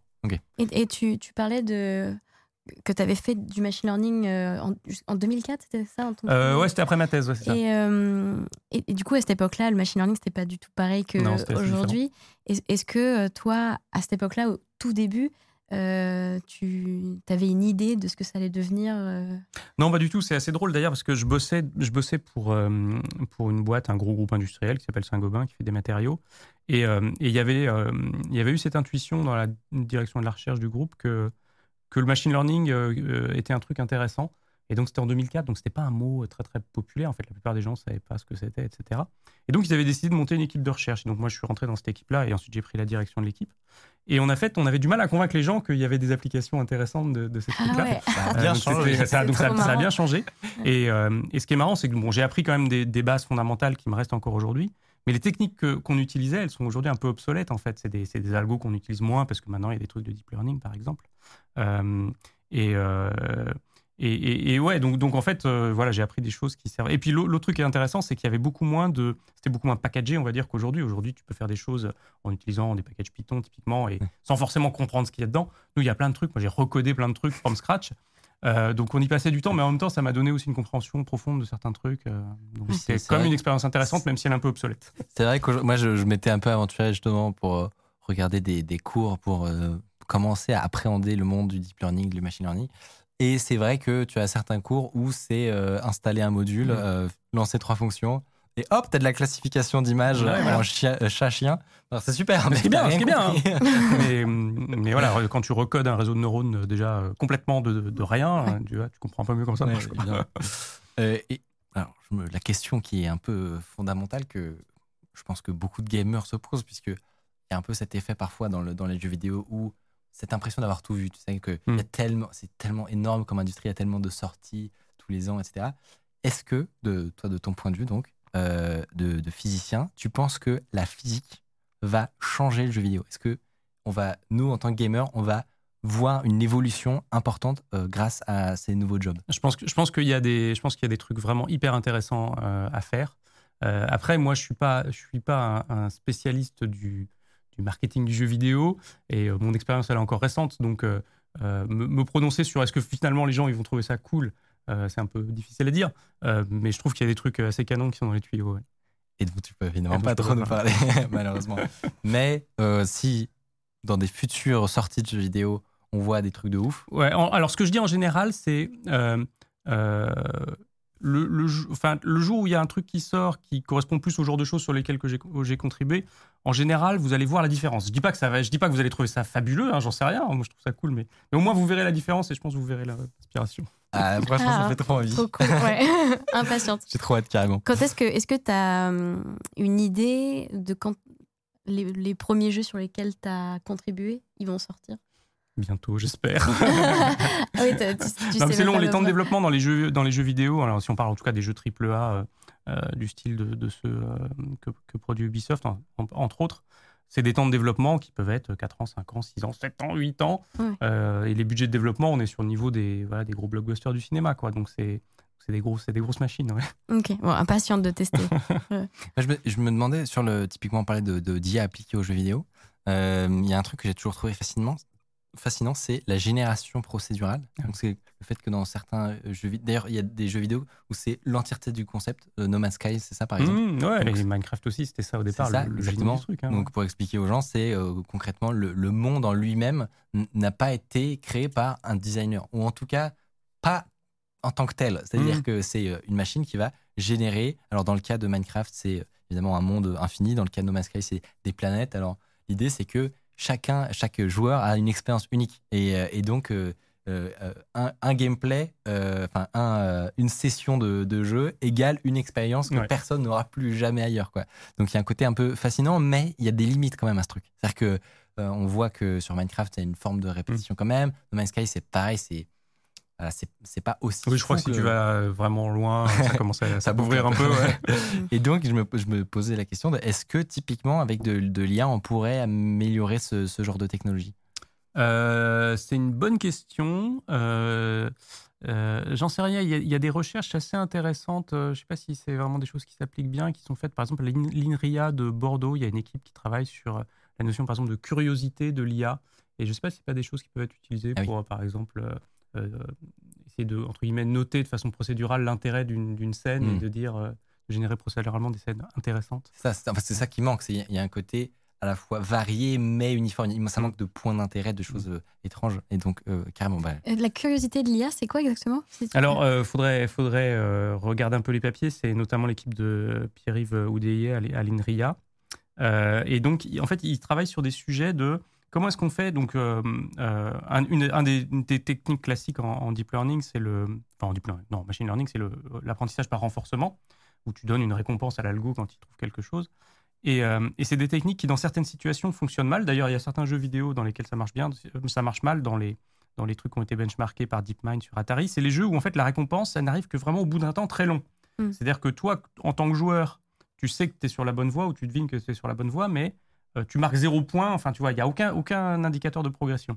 Et donc, ça, pour un, un algo qui fait de l'apprentissage par renforcement, c'est extrêmement difficile parce qu'il n'a aucun reward, donc il ne sait pas dans quelle direction partir. Ouais. Et, euh, et donc, cette équipe-là a notamment travaillé sur l'idée de euh, rendre ces algos curieux, c'est-à-dire que les algos se, se récompensent eux-mêmes du fait de découvrir le monde Le fait de découvrir des et choses. de- d'améliorer C'est leur marrant. connaissance du monde. Et, euh, et ouais, il y a des concepts qui sont, qui sont hyper intéressants. Ah ouais, c'est mm, c'est super intéressant hein, parce que ça, ça recrée un peu même euh, nous, notre façon de penser. euh, Enfin, les, Ouais, c'est les ça, exactement, humains, parce que...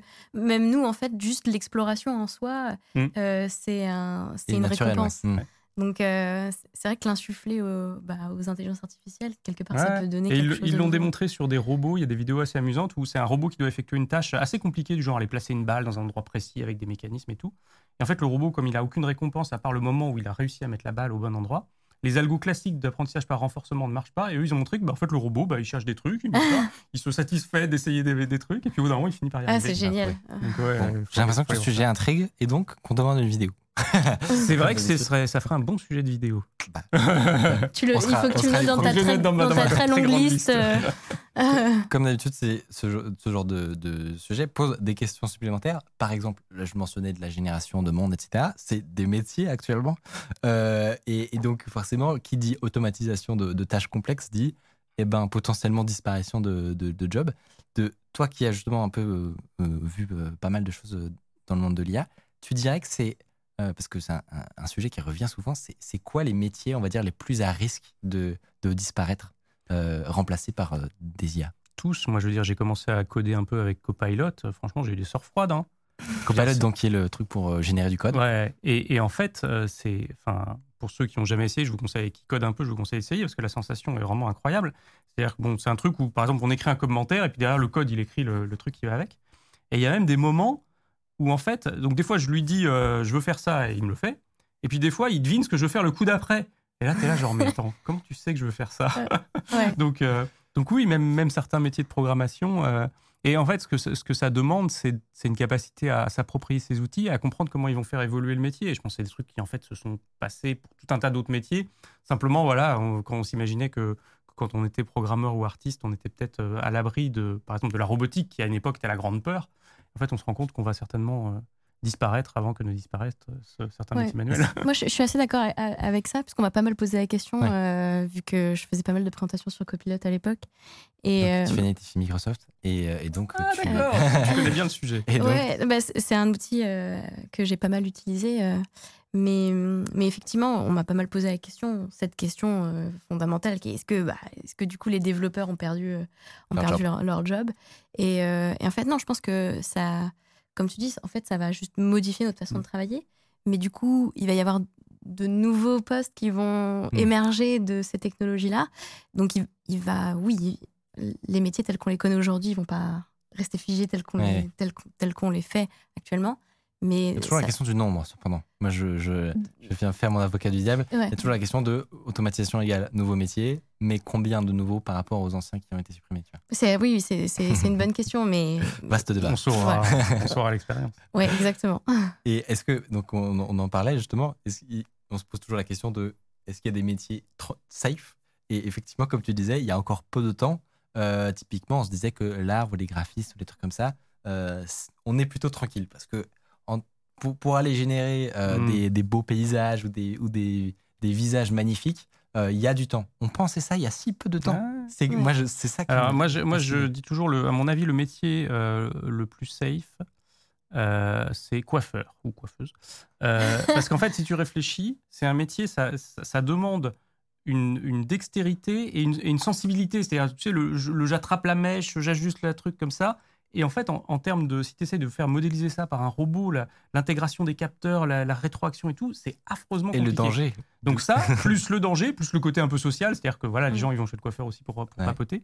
Et donc euh, voilà, j'imagine que ça c'est un des derniers métiers qui disparaîtra. Devenez coiffeur. Bon, bah, ma reconversion. est proche. Euh, trop intéressant. En tout cas, je ne l'ai pas, je t'ai pas interrompu parce que c'était passionnant, mais il y a énormément de, de gens dans le chat qui te remercient pour ton travail et qui te complimentent Eh pour, bien, euh, je les remercie. pour, le, pour le travail sur ta chaîne YouTube qui est titanesque. Mais je pense qu'effectivement, il faut le rappeler parce qu'on ne se rend pas toujours compte du travail qu'il y a, comme tu dis, dans quelques tournures de phrases, quelques mots, des, des, des explications. Et en fait, euh, et en fait euh, c'est un sacré travail. Donc, voilà, énorme GG. Euh, Alexandre qui nous dit Je lui dirais juste un immense merci pour l'ensemble de son travail de vulgarisateur et je lui demanderai son secret de beauté pour ne pas perdre un seul ride et ne pas perdre un seul cheveu en cette année. Euh, bah, c'est comme l'audience de la chaîne YouTube, je ne, m'explique- je ne me l'explique pas. La chance. Euh, merci énormément David. On va, tu restes évidemment avec nous puisque on va parler de sujets qui, qui je pense, vous, vont vous piquer la curiosité. J'espère que, en tout cas, vous en avez appris euh, davantage. Évidemment, on a dû sélectionner les questions. On avait demandé sur Twitter aux gens s'ils avaient des questions à te poser. On n'a pas pu tout poser, euh, évidemment, parce que ça va durer toute la nuit. Euh, mais, euh, mais Comme je ça dure pas toute la nuit. j'ai pris le, le sac de couchage. Euh, donc, donc voilà, c'était vraiment franchement passionnant. Petit jingle et juste après, je vous présente comment on peut simuler la sélection naturelle avec une web app tout simplement. Et je vous ferai une petite démo. C'est parti.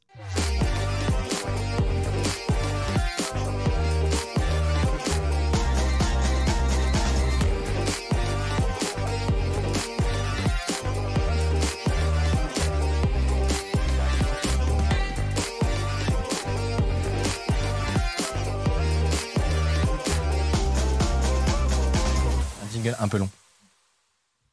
Effectivement, on a euh, rallongé le jingle. Il y aura une petite pause un peu plus tard, mais ce, ce- ce n'est pas la, la pause.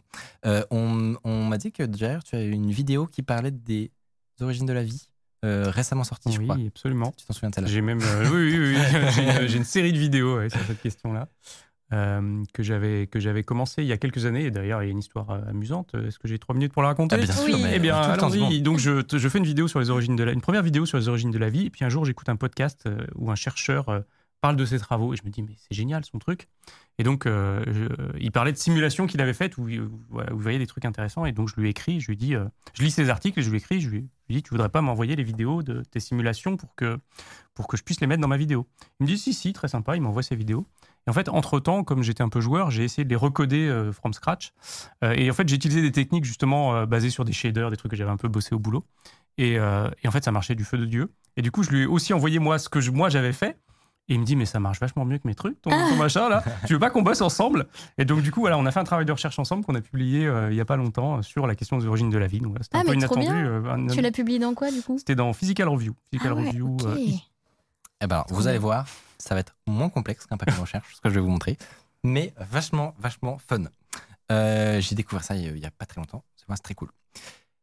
Mais Le, le, le- moi, mon point d'entrée en fait sur ce sujet, c'est que j'ai toujours trouvé que la sélection naturelle, c'était euh, un phénomène genre fascinant, parce que le fait que l'évolution telle qu'on la connaît si complexe soit expliquée par de nombreuses micro-variations aléatoires, il y a un côté Hmm. mind-blowing, Ah. euh, et surtout qui, donc, qui est fou et qui est pas forcément très intuitif. Genre, je me souviens d'un concept, enfin, d'un, pardon, d'un sujet qu'on avait eu en TP quand j'étais au lycée, euh, il n'y a pas si longtemps, il y a pas si longtemps, j'avoue, euh, sur les faux pouces du panda. Euh, je sais pas si vous avez entendu parler Non. de cette histoire, mais en gros, les pandas, je sais pas si toutes les espèces, mais au cours de l'évolution, ont, développé un- une, une genre d'excroissance sur le- le- un os de leur main, Mm. euh, puisqu'ils n'ont pas de pouce opposable, et qui, qui leur faisait comme un faux pouce, Ah. qui leur permet, permet de facilement attraper des bambous.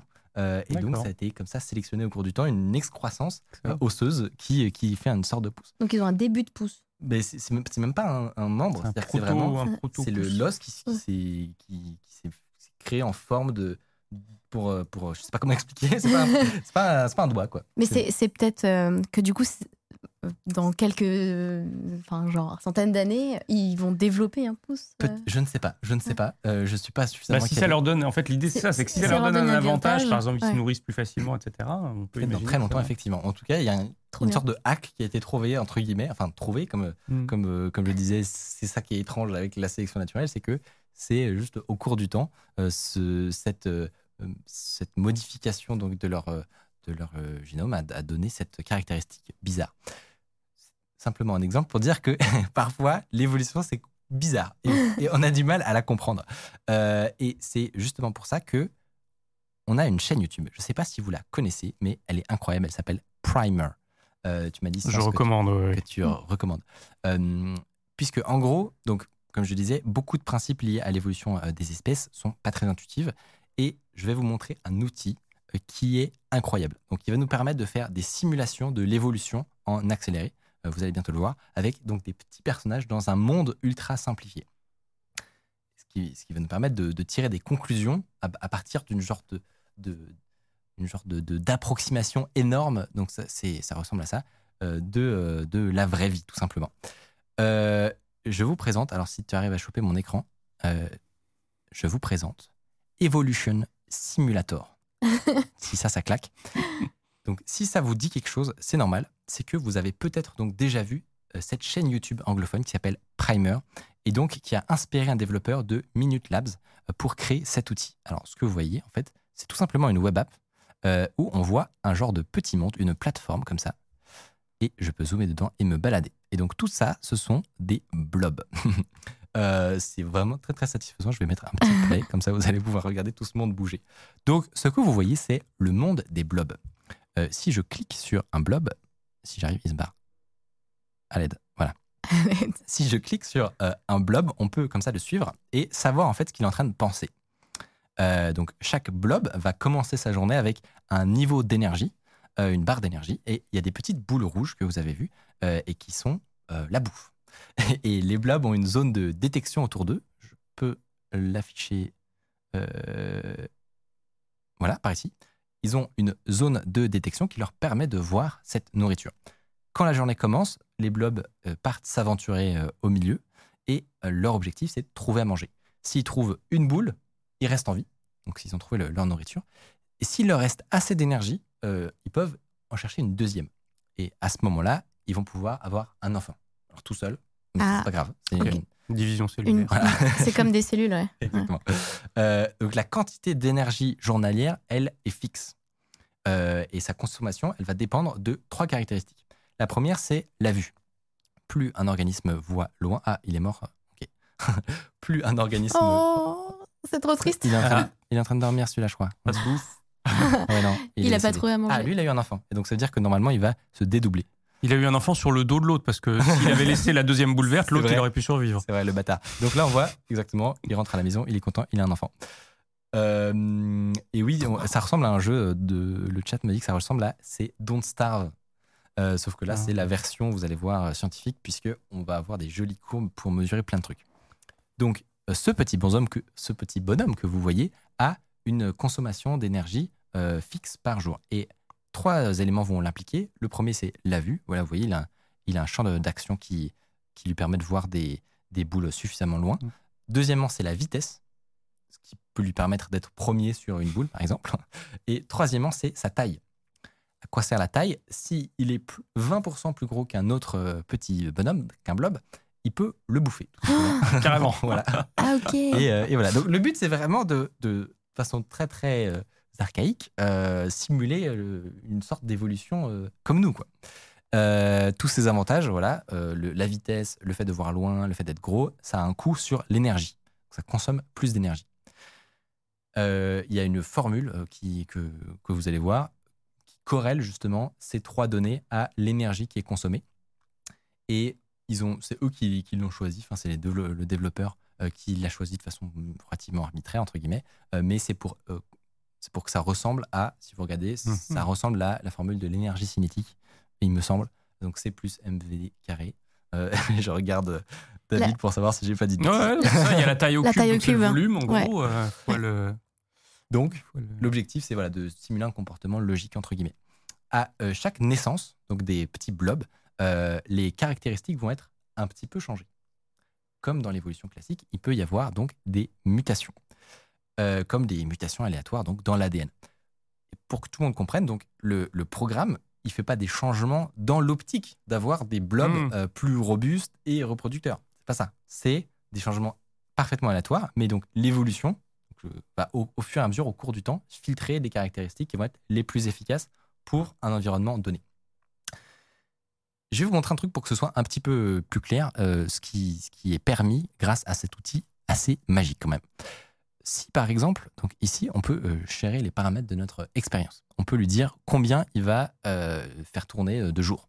Euh, on peut mettre un, un truc euh, random et ensuite, on peut mettre le nombre de créatures et les paramètres initiaux. Là, ce que je vais faire, c'est que, euh, donc si normalement il est comme ça, je vais augmenter, oups, moi je vais la mettre à 1, le- les mutations sur la taille. Donc là, il Mhm. devrait beaucoup varier au niveau de la taille. Euh, la bouffe, je change rien et je clique sur Evolve. Donc là, il est en train de me calculer toutes les générations d'un coup. Et du coup, le disque en bas, Et le disque en bas correspond à, euh, à la, la- le, comment dire, à la, la répartition des traits. Donc en gros, Ah. actuellement, euh, si on, se balade un petit peu comme ça, dans le, au cours de- des générations, on peut voir qu'ils ont euh, un âge, euh, une, une vitesse et une taille qui va évoluer au cours du temps. et là, au tout début, il y avait que un triangle bleu euh, dans, la, dans le cercle. Du coup, ça voulait dire qu'ils étaient tous bleu, ça correspond à la taille. Paramètres initiaux qui devaient être où ils ont, un, ils ont une taille de base et en gros, euh, là si on regarde sur celui-là, par exemple, lui voilà, ça c'est- c'est c'est sa configuration. Donc Ah. Il, existe depuis trois générations. Euh, il va à euh, telle vitesse, il voit aussi loin que ça, et il fait telle taille, et il est mort. D'accord. ok, ok. Et donc on peut comme ça, vous allez voir, hop, je, je vais zoomer un petit peu dedans, et maintenant on peut accélérer le temps. Zoup Donc c'est quand même vachement plus pratique. Et au Mhm. fur et à mesure des générations, donc tu vois quelles caractéristiques donnent le plus l'avantage dans ces circonstances. Exactement. Donc on peut Ah. déjà l'observer comme ça, voir euh, est-ce qu'on observe des, des changements. Typiquement, un truc qui est intéressant, je sais pas si vous voyez, c'est que les petits, à la fin, euh, ils, ils restent le plus longtemps au milieu. Je sais pas si vous voyez. Ouais. Si on attend, là, il y, a- y des- il y a des petits souvent qui se baladent à la fin. Pourquoi? Parce que justement, comme ils sont petits, ils Ah, consomment moins d'énergie, Ils et donc peuvent ils se peuvent déplacer plus l'utiliser longtemps. plus longtemps. Hmm. Exactement. C'est pour ça Euh, que je suis petite. et donc, euh, les gros, pour le coup, si je vais, euh, si je vais un petit peu plus au début. Donc là, on a mis une grosse, euh, beaucoup de variations sur leur taille. Et si je mets plus bas, on peut voir que, bah alors lui, il est décédé. Et Faut pas, de choper. faut pas t'attacher euh, Non, faut pas trop s'attacher. là. au bleu. Alors, j'arrive pas à le choper. Euh, si j'essaie d'en choper un gros. Normalement, euh, on passe au suivant. Normalement, les gros, ils ont peu d'énergie. Donc, tout ce qu'ils peuvent faire, c'est essayer de chase un petit. Mmh. Ils ont juste Ah. le temps. bouffer. Pour le Exactement. Ils ont juste le temps. Parce qu'ils ils consomment beaucoup d'énergie, ils sont gros comme ça. Et donc, tout le temps qu'ils ont, ils doivent le consacrer à essayer de, de bouffer un petit qui, est- qui est juste, euh, voilà, qui, qui est, qui est pas loin, quoi. Euh, et si on regarde effectivement sur la, la, euh, l'aspect un peu voilà, graphique, euh, qui nous permet de voir l'ensemble de, de l'expérience, donc sur les 1000, euh, les 1000 euh, euh, jours, et ben on peut voir que, Ah, la, la vitesse augmente. Effectivement, c'est sélectionné. au cours du temps, Ouais. il semble que dans cet environnement, ce qui soit euh, optimal, c'est d'aller vite, d'être pas trop grand Ouais, c'est le corollaire de ça en fait. Du coup, Et- la taille baisse. et de voir loin. Ouais. Et donc, à la fin de notre expérience, on peut, on peut vérifier, à la fin de notre expérience, normalement, euh, on devrait voir, si je me balade dedans, à la fin, on devrait voir de plus en plus de petits qui vont vite, tout simplement. Euh, et il faut bien préciser, c'est dans ce monde-là. Ça ne veut pas dire que, en général, dans l'évolution, il faut être petit, désolé, Ouais. et courir dans, vite. dans ce monde-là. c'est l'environnement. L'évolution, on la voit souvent comme une lente euh, amélioration, progression. Et en fait, c'est pas tellement ça. C'est Mm. plutôt une lente euh, euh, optimisation de- d'une espèce par rapport à son environnement. Et, euh, et donc, un truc qui est intéressant à tester, c'est par exemple, voilà, voilà ce qu'on obtient donc avec euh, beaucoup de mutations sur la taille. Si jamais je passe à, par exemple, 0,5. Donc, pour expliquer, ça veut dire que maintenant, les enfants, ils seront proches de leurs parents en taille. Ah oui. Donc il y aura peu de, Moins ouais, il y de- aura peu de moins de variations sur. euh, les, les mutations vont prendre un peu de temps à se faire. À votre avis, je n'en ai pas, donc c'est un peu la triche, mais à ton avis, David, est-ce que au niveau de la taille, qu'est- qu'est-ce qui va se passer? Est-ce que le, elle va baisser plus vite ou moins vite que quand il y avait beaucoup de variations? Euh, J'ai envie de penser qu'elle va baisser plus vite parce que ça veut dire que tu irrites plus les caractéristiques de tes parents. Euh, en fait, euh, tu vois, si, si la taille était totalement random, si elle était tellement mutée à chaque espèce, en fait, tu n'aurais plus de phénomène de sélection parce que l'héritabilité du trait est importante.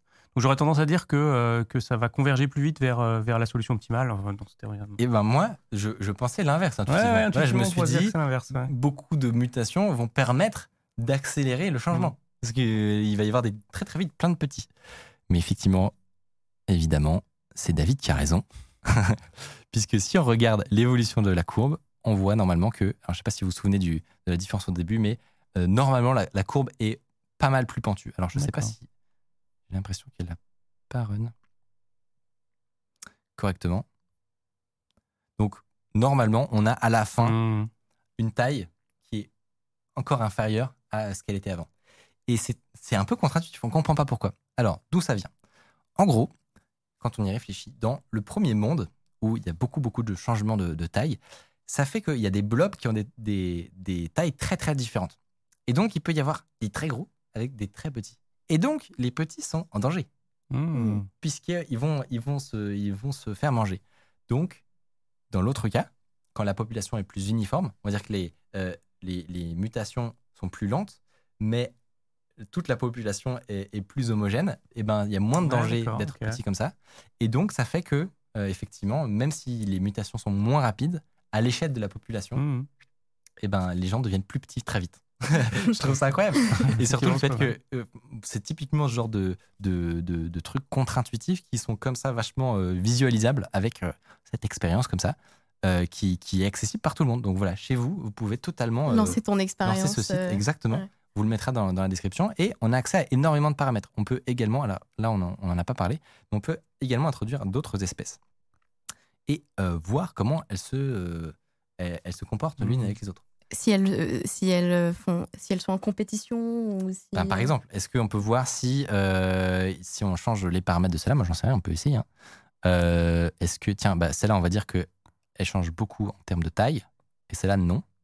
Et on va voir si, Ah ouais, du coup, tu peux lancer une expérience avec les deux en même temps. avec euh, les trois, trois espèces de blobs différents et puis ils mutent tous différemment sur un paramètre différent. Pour Exactement. Et par exemple, on pourrait savoir si, euh, on pourrait savoir si euh, lesquels survivent le mieux, quoi. Mhm. Euh, moi, je propose qu'on aille voir le résultat. Ah bah voilà, on les voyait pas trop. Donc là, il y a les deux espèces.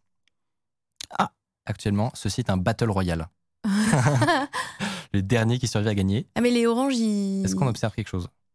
Ils ont l'air de, de mieux s'en sortir, non? Ben ouais. t'as hein. as des situations où tu as, des, des équilibres qui se créent, en fait. Ouais. Euh, Il y a des trucs assez drôles, même avec trois espèces. J'avais fait un article il y a longtemps sur une espèce de lézard comme ça, où en fait, c'est une espèce de situation pierre-feuille-ciseau. C'est-à-dire, euh, je sais plus, le lézard bleu, vert et, bleu, vert et orange, et le bleu est meilleur que le orange, le orange meilleur que le vert, mais le vert meilleur que le bleu. Ah oui. Et donc, en fait, il y a un équilibre qui se crée parce qu'il n'y en a jamais une qui peut dominer les autres. Ouais. Supplante les autres. Ouais. Il y a un côté euh, euh, poule renard vipère un peu. Ouais. Il y, a, il y a un autre exemple qui est très drôle, c'est une espèce de poisson, je crois, dans un lac euh, en Tanzanie, un truc comme ça. Et donc, les, les mâles sont plus gros que les femelles, c'est un truc assez classique dans, la- dans le monde animal, euh, parce qu'en en fait, ils se, ils se battent entre eux pour avoir accès aux femelles. Et donc, l'évolution a favorisé des mâles de plus en plus gros. Et donc, les mâles sont beaucoup plus gros que les femelles. Et un jour, il y a eu une mutation, il y a eu des mâles tout petits. En fait, les mâles tout petits, ils arrivaient à, entre guillemets, à, à faire le truc sneaky, à aller féconder la femelle sans qu'elle s'en rende compte. Et donc, ce qui est marrant, c'est que maintenant, il coexiste deux, deux espèces Ah oui. de mâles, Deux stratégies deux différentes. stratégies différentes pour Ouais. les mâles, euh, qui sont toutes les deux, euh, qui ont leur forme de succès. Les, soit être très gros pour mater les, les autres mâles, soit être tout petit pour euh, faire en stealth. Quoi. Trop fort. Et donc, on, on aperçoit évidemment dans notre expérience que, que, que vous voyez sous, sous Les vos yeux. Triste, il y a Voilà. eu effectivement euh, un- une disparition malheureuse de notre population A. Tout ça pour dire qu'il y a plein de paramètres. Vous pouvez vous amuser avec. N'hésitez surtout pas. Féliciter évidemment euh, le développeur qui a fait quand même un travail parfaitement incroyable. Il y avait un autre truc un peu curieux que j'avais remarqué. Alors du coup, si j'enlève euh, ma deuxième espèce, j'avais remarqué une curiosité. Je n'ai pas la réponse, donc euh, je pourrais pas vous dire d'où ça vient. Mais j'ai remarqué que si jamais en paramètres de nourriture, je mettais. Donc, j'affame ces gens. Désolé pour Mhm. le- les plus sensibles d'entre nous. Je vais tous les affamer jusqu'à voilà, arriver à très très peu de bouffe. Et, euh, et ben, ce qui se produit, normalement. Alors là, ben, j'ai encore un nouveau truc très étrange. C'est que on dit- là, vous, donc, ce, que le- ce que- ça représente ici, c'est qu'il y a des énormes différences, par exemple, sur la, sur la vision. Donc là, euh, on observe que tout à la fin. Ah oui, bon, alors c'est parce qu'il y a, y quasiment plus personne. Du coup, peut-être que le fait qu'il y ait une des très Non, petites. il va mourir. Oh non Tourne à gauche. Oh non Ah Ce qu'on observe, je pense, c'est que euh, sur des très très petites populations, bah, c'est logique qu'au niveau des courbes, ça, ça commence à faire des, des trucs très étranges. Je pense que ça vient de ça. Parce que moi, ce que j'avais vu, c'est une sorte de courbe en, en cloche où il y avait une, une- une cassure à la fin et ça redescendait. Comme si euh, l'évolution avait sélectionné que c'était bien d'avoir une super vue, euh, mais que à la fin, elle change d'avis. Et euh, comme s'il y avait un, euh, un, Ah oui. un cap, un moment précis où c'est plus rentable de développer la Mhm. vue et mieux vaut économiser des ressources. Ouais. Mais je pense que Alors ouais, il faut, se- faut se méfier parce que des fois, il y a des, des fois, il y a des phénomènes qui se produisent qui sont des effets vraiment du hasard, ce qu'on appelle les phénomènes de dérive génétique, où tu as un trait qui va, qui va se mettre à bouger, mais pas par un effet de sélection naturelle, mais parce que plusieurs personnes commencent à l'avoir, puis il devient dominant, et donc des fois, ça peut être aussi des effets comme ça. C'est pas toujours la sélection naturelle. euh, effectivement, c'est- parfois il y avait des bizarreries qui n'étaient pas reproductibles. Ouais, Euh, ça peut mais- être ça. C'est un truc dont, dont tu parlais parce que toi tu as un, un historique en biologie quand même. Oui. Et, euh, et donc euh, on, on parlait un petit peu de ces simulations informatiques pour euh, euh, et que les gens euh, comprennent. C'est- pas juste un truc pour euh, s'amuser. Bah, nous on passe un excellent moment, mais euh, ça existe vraiment des, des simulations informatiques Oui, bien sûr. Oui, euh, bah, en ingénierie génétique, euh, c'est le domaine dans lequel j'ai fait ma thèse. Et, euh, et on travaille beaucoup avec des bioinformaticiens qui, eux, créent des modèles mathématiques pour, pour nos systèmes. Et donc, en fait, ce qu'on enfin, ces modèles-là, ils sont ultra intéressants parce qu'ils nous permettent de tester des hypothèses. Ils nous permettent de tester des, des hypothèses sur un système biologique. Et après, euh, du coup, euh, les modèles mathématiques peuvent diriger un peu la recherche.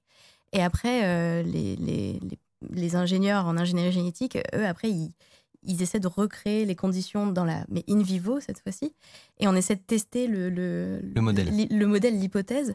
Et en général, bah, euh, ça, ça fit pas le modèle, parce que en fait, Ça euh, c'est intéressant. Ouais. C'est-à-dire Ouais. qu'on ne sait pas bien en fait modéliser euh, informatiquement. C'est impossible, tu vois, modéliser la vie, il y a trop de paramètres. En fait, euh, quand, on part d'une hypothèse euh, mathématique, on va avoir un certain nombre de paramètres qu'on pourra contrôler. Mais en vrai, quand on se retrouve avec un, tube à essai et des vraies bactéries et un vrai milieu à mettre euh, au point, bah, en fait, on ne peut pas vraiment remodéliser tous ces paramètres-là dans le modèle mathématique. Après, on essaie de s'en rapprocher le plus proche possible, puisque le, le modèle mathématique, l'ambition, c'est pas de, de recréer le, exactement ce qui va se passer dans la vraie vie, mais c'est de se rapprocher le plus près possible euh, de, de, de ce qui va se passer pour pouvoir soit faire des prédictions, soit créer des nouveaux systèmes et prédire comment ces nouveaux systèmes vont se comporter. Genre très concrètement, Ouais. à quoi pourrait servir une version euh, sous stéroïde de mon petit logiciel tu vois? Ben, par exemple, euh, je vais essayer de trouver un exemple euh, fa- facile, mais euh, pas, euh, la biologie synthétique, ça nous aide à produire des molécules en masse. Ouais. Par exemple, on trouve souvent des médicaments dans les plantes, des Mm. molécules d'intérêt dans les plantes, mais euh, parfois c'est trop coûteux et ça prend trop de temps de les produire en masse euh, en faisant pousser les plantes et en, en faisant, les, en faisant les extractions chimiques. qui tu parles du permettent de- paracétamol par exemple? Ouais, par exemple, l'aspirine, exactement, à la base, euh, c'est dans une écorce, euh, enfin, c'est dans, dans un arbre, c'est dans une plante. Mais faire pousser les arbres pour faire euh, la quantité d'aspirine dont on a besoin mondialement parlant, c'est pas possible. Et du coup, pour pouvoir le faire à l'échelle, eh ben, on les produit dans des bioréacteurs. En fait, on, on synthétise ces molécules-là. Aujourd'hui, on les fait synthétiser par les bactéries. Et donc, pour pouvoir euh, à- à- à- comment dire, créer ce système euh, biologique-là, euh, pour pouvoir amener une bactérie à produire une molécule d'intérêt, ouais. euh, il faut designer le truc avant. Enfin, c'est comme c'est pour ça qu'on a des ingénieurs en ingénierie génétique. C'est parce que euh, du coup, euh, on a un gène d'intérêt qu'on veut exprimer dans une bactérie et puis on veut arriver euh, d'un produit A à un produit B. Et du coup, euh, on, on va d'abord faire des, des, des, des modélisations mathématiques pour euh, de deviner un peu c'est quoi toutes les étapes c'est ça? Exactement. En fait, on va essayer de deviner l'architecture du, gé- de- de- du circuit génétique par rapport aux connaissances qu'on a Mhm. actuellement. Euh, mais une fois qu'on qu'on le teste in vivo, on n'a pas tout le temps les, euh, les résultats qu'on voulait, euh, qu'on voulait atteindre. Et du coup, ça va être euh, ça le rôle aussi de tester in vivo. Ça va être créer une espèce de feedback loop où en fait, on va pouvoir faire un retour au modèle mathématique pour pouvoir le corriger et ensuite retester les corrections mathématiques dans, dans les modèles in vivo et ensuite arriver à une production qui est optimisée. Et en fait, c'est ça qu'on recherche après en industrie pour pouvoir produire des molécules d'intérêt à, grande échelle, c'est d'arriver à un système qui est optimisé. Hmm. Tu, parlais par exemple que pour de la production de biocarburants, ouais, par exemple, on, aurait justement besoin de ce, de ce chemin-là, de trouver c'est quoi les bonnes combinaisons en gros un peu comme un algorithme qui, permettrait d'obtenir le biocarburant qu'on veut. Exactement. Bah, aujourd'hui, on peut produire des biocarburants à partir de sucre, à partir de mmh. sucre de betterave par exemple, mais du coup, on utilise euh, des bactéries pour le faire. Et les bactéries, elles ne savent pas le faire naturellement. Donc euh, nous, notre rôle en fait euh, par rapport à tout ce qu'on sait, notre connaissance en génétique, c'est de, c'est, de donner les, les gènes d'intérêt, si tu veux, à ces bactéries-là pour qu'elles elles trouvent ensuite le, le chemin le plus optimisé pour produire cette molécule-là euh, sans que ce soit trop coûteux en énergie. Exactement en fait ce qu'on voit dans la simulation. On essaie de leur faire produire des choses, euh, mais sans que ça coûte trop, trop d'énergie, trop, trop d'argent, trop de, trop de composants, trop de ressources, et arriver à produire euh, en grande échelle, par exemple des biocarburants, mais ça peut être aussi des médicaments, ça peut être plein de choses différentes. Et donc très concrètement, tu, tu leur injectes un, un bout d'ADN, quoi. Bah, alors, c'est exactement ça. Euh, ça peut paraître assez étrange. En fait, on a, euh, par exemple, ces grandes bibliothèques de gènes qui peuvent euh, appartenir à différentes espèces. Donc, par, par, exemple, pour, pour comme je disais avant, pour l'aspirine, bah, c'était dans, dans un génome de plante. Mmh. Voilà, exactement. Et puis après, on prend ce génome-là et puis on l'insère dans une bactérie. Et c'est la bactérie après qui va exprimer ce gène-là.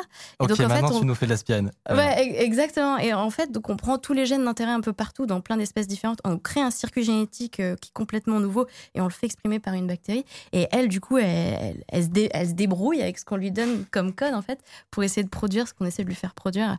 C'est assez impressionnant. Hein. C'est vrai que c'est assez fou. Tu, tu, parlais même, tu, tu utilisais le terme on, force des bactéries à nous, nous sortir ce qu'on a envie. Eh ben, exactement. Mais en fait, c'est euh, et c'est tout le thème sur le, le, thème de ma thèse sur lequel j'ai travaillé. Quand on fait de l'évolution dirigée in vivo, quand on dit évolution dirigée, c'est qu'on va euh, donner une direction euh, vers laquelle on veut que la bactérie évolue. Et du coup, on va jouer sur les paramètres des, de l'environnement donc on va, euh, on va, on va, on va restreindre en fait euh, l'environnement pour vraiment contraindre la bactérie à, à produire ce qu'on veut qu'elle produise en lui donnant les gènes d'intérêt euh, qu'on veut qu'elle exprime. Et, et, du coup, bah, des fois ça marche pas. Hein. Mm. On, met la bactérie dans un système, on lui donne des, ce qu'on croit être des bons outils mm. pour survivre dans ce milieu-là. Et puis des fois, juste bah, toutes les bactéries meurent et comme là on a pu le voir dans la simulation, il faut recommencer. Et puis parfois ça marche et d'un seul coup, tu as un gène qui émerge et puis, il y a des mutations qui font que ces bactéries-là, elles ont des avantages sélectifs et d'un seul coup, elles ressortent. Euh, ce qui est assez cool, du coup, c'est que tu... les congèles pour ne pour pas les perdre. Ouais, mais, exactement. en fait, ce qui est ultra cool, c'est que tu leur donnes des outils. Euh, par exemple, euh, on lui, on lui, donne un gène qui n'est pas modifié, qu'on a trouvé dans la nature, et puis ça va être un petit marteau. Et puis elle, au fur et à mesure des temps de génération, elle, elle, elle va trouver des mutations qui vont faire que ce gène va devenir euh, un énorme Hummer, mmh. euh, tu vois. Et en fait, nous, après, ce qu'on fait, c'est qu'on séquence euh, tous les gènes qui ont muté, on regarde où est-ce qu'ont eu lieu les mutations, et on regarde pourquoi ces mutations ont donné un avantage mmh. sélectif. Et après, effectivement, comme tu dis, une fois qu'on a trouvé la, la pépite, enfin la, la, bactérie qui a trouvé le chemin évolutif le plus optimisé, à ce moment-là, on les prend, on les congèle, on les met bien, tu sais, quelque part. Moi, ce qui me fascine, c'est que ça ressemble en tout point à du reverse engineering. Ouais. En, informatique. C'est-à-dire que vous êtes. Vous, c'est comme si l'ADN était un truc extrêmement complexe et opaque, et vous voyez un changement et vous faites la, comparaison bit à bit mmh. pour savoir ce qui a changé entre les deux. c'est incroyable. En, fait, l'évolution, c'est un laboratoire immense. Enfin, mais c'est comme ça que fait la nature euh, mmh. depuis le début, euh, enfin depuis le début de la vie. Enfin, tu vois, mais t'en as parlé de ce sujet-là. Mais du coup, la nature, elle teste constamment euh, des nouvelles mutations, des nouvelles stratégies. Et la plupart du temps, ça va pas être euh, des mutations qui vont donner un avantage. Ça va plutôt être des mutations qui vont être délétères. Mais le, 2% ou le 1% de mutations voilà, qui, va permettre de donner un avantage sélectif, d'un seul coup, elle va ressortir dans la population. Et c'est ça qu'on recherche. Euh, Passionnant. et tout ça, du coup, aider avec de la simulation informatique. Donc, Donc la boucle, est- la boucle est bouclée. Exactement. Passionnant sujet. Je me suis demandé si un jour on arriverait à parler de ta thèse et on y a réussi. Ben, ouais, exactement. Peut-être qu'on reviendra avec des sujets sur l'ADN aussi, ça pourrait être Ça cool. pourrait être pas mal. C'est peut-être dans les cartons. Euh, voilà, j'espère que vous avez apprécié ma petite, euh, ma petite découverte de la semaine. Ouais, c'était super Très cool. sympathique. Si vous voulez jouer avec, tu connaissais déjà le. Moi, je connaissais la chaîne, mais je connaissais pas le, je connaissais pas l'appli. Et, et c'est un truc que toi tu, tu regardes euh, récréativement les autres créateurs scientifiques ou... Euh, bah, finalement, assez peu en fait. Euh, quand je regarde des, sur, sur YouTube, j'ai plutôt tendance à regarder des sujets qui n'ont pas forcément de rapport Mm. avec la science, genre de la musique par exemple.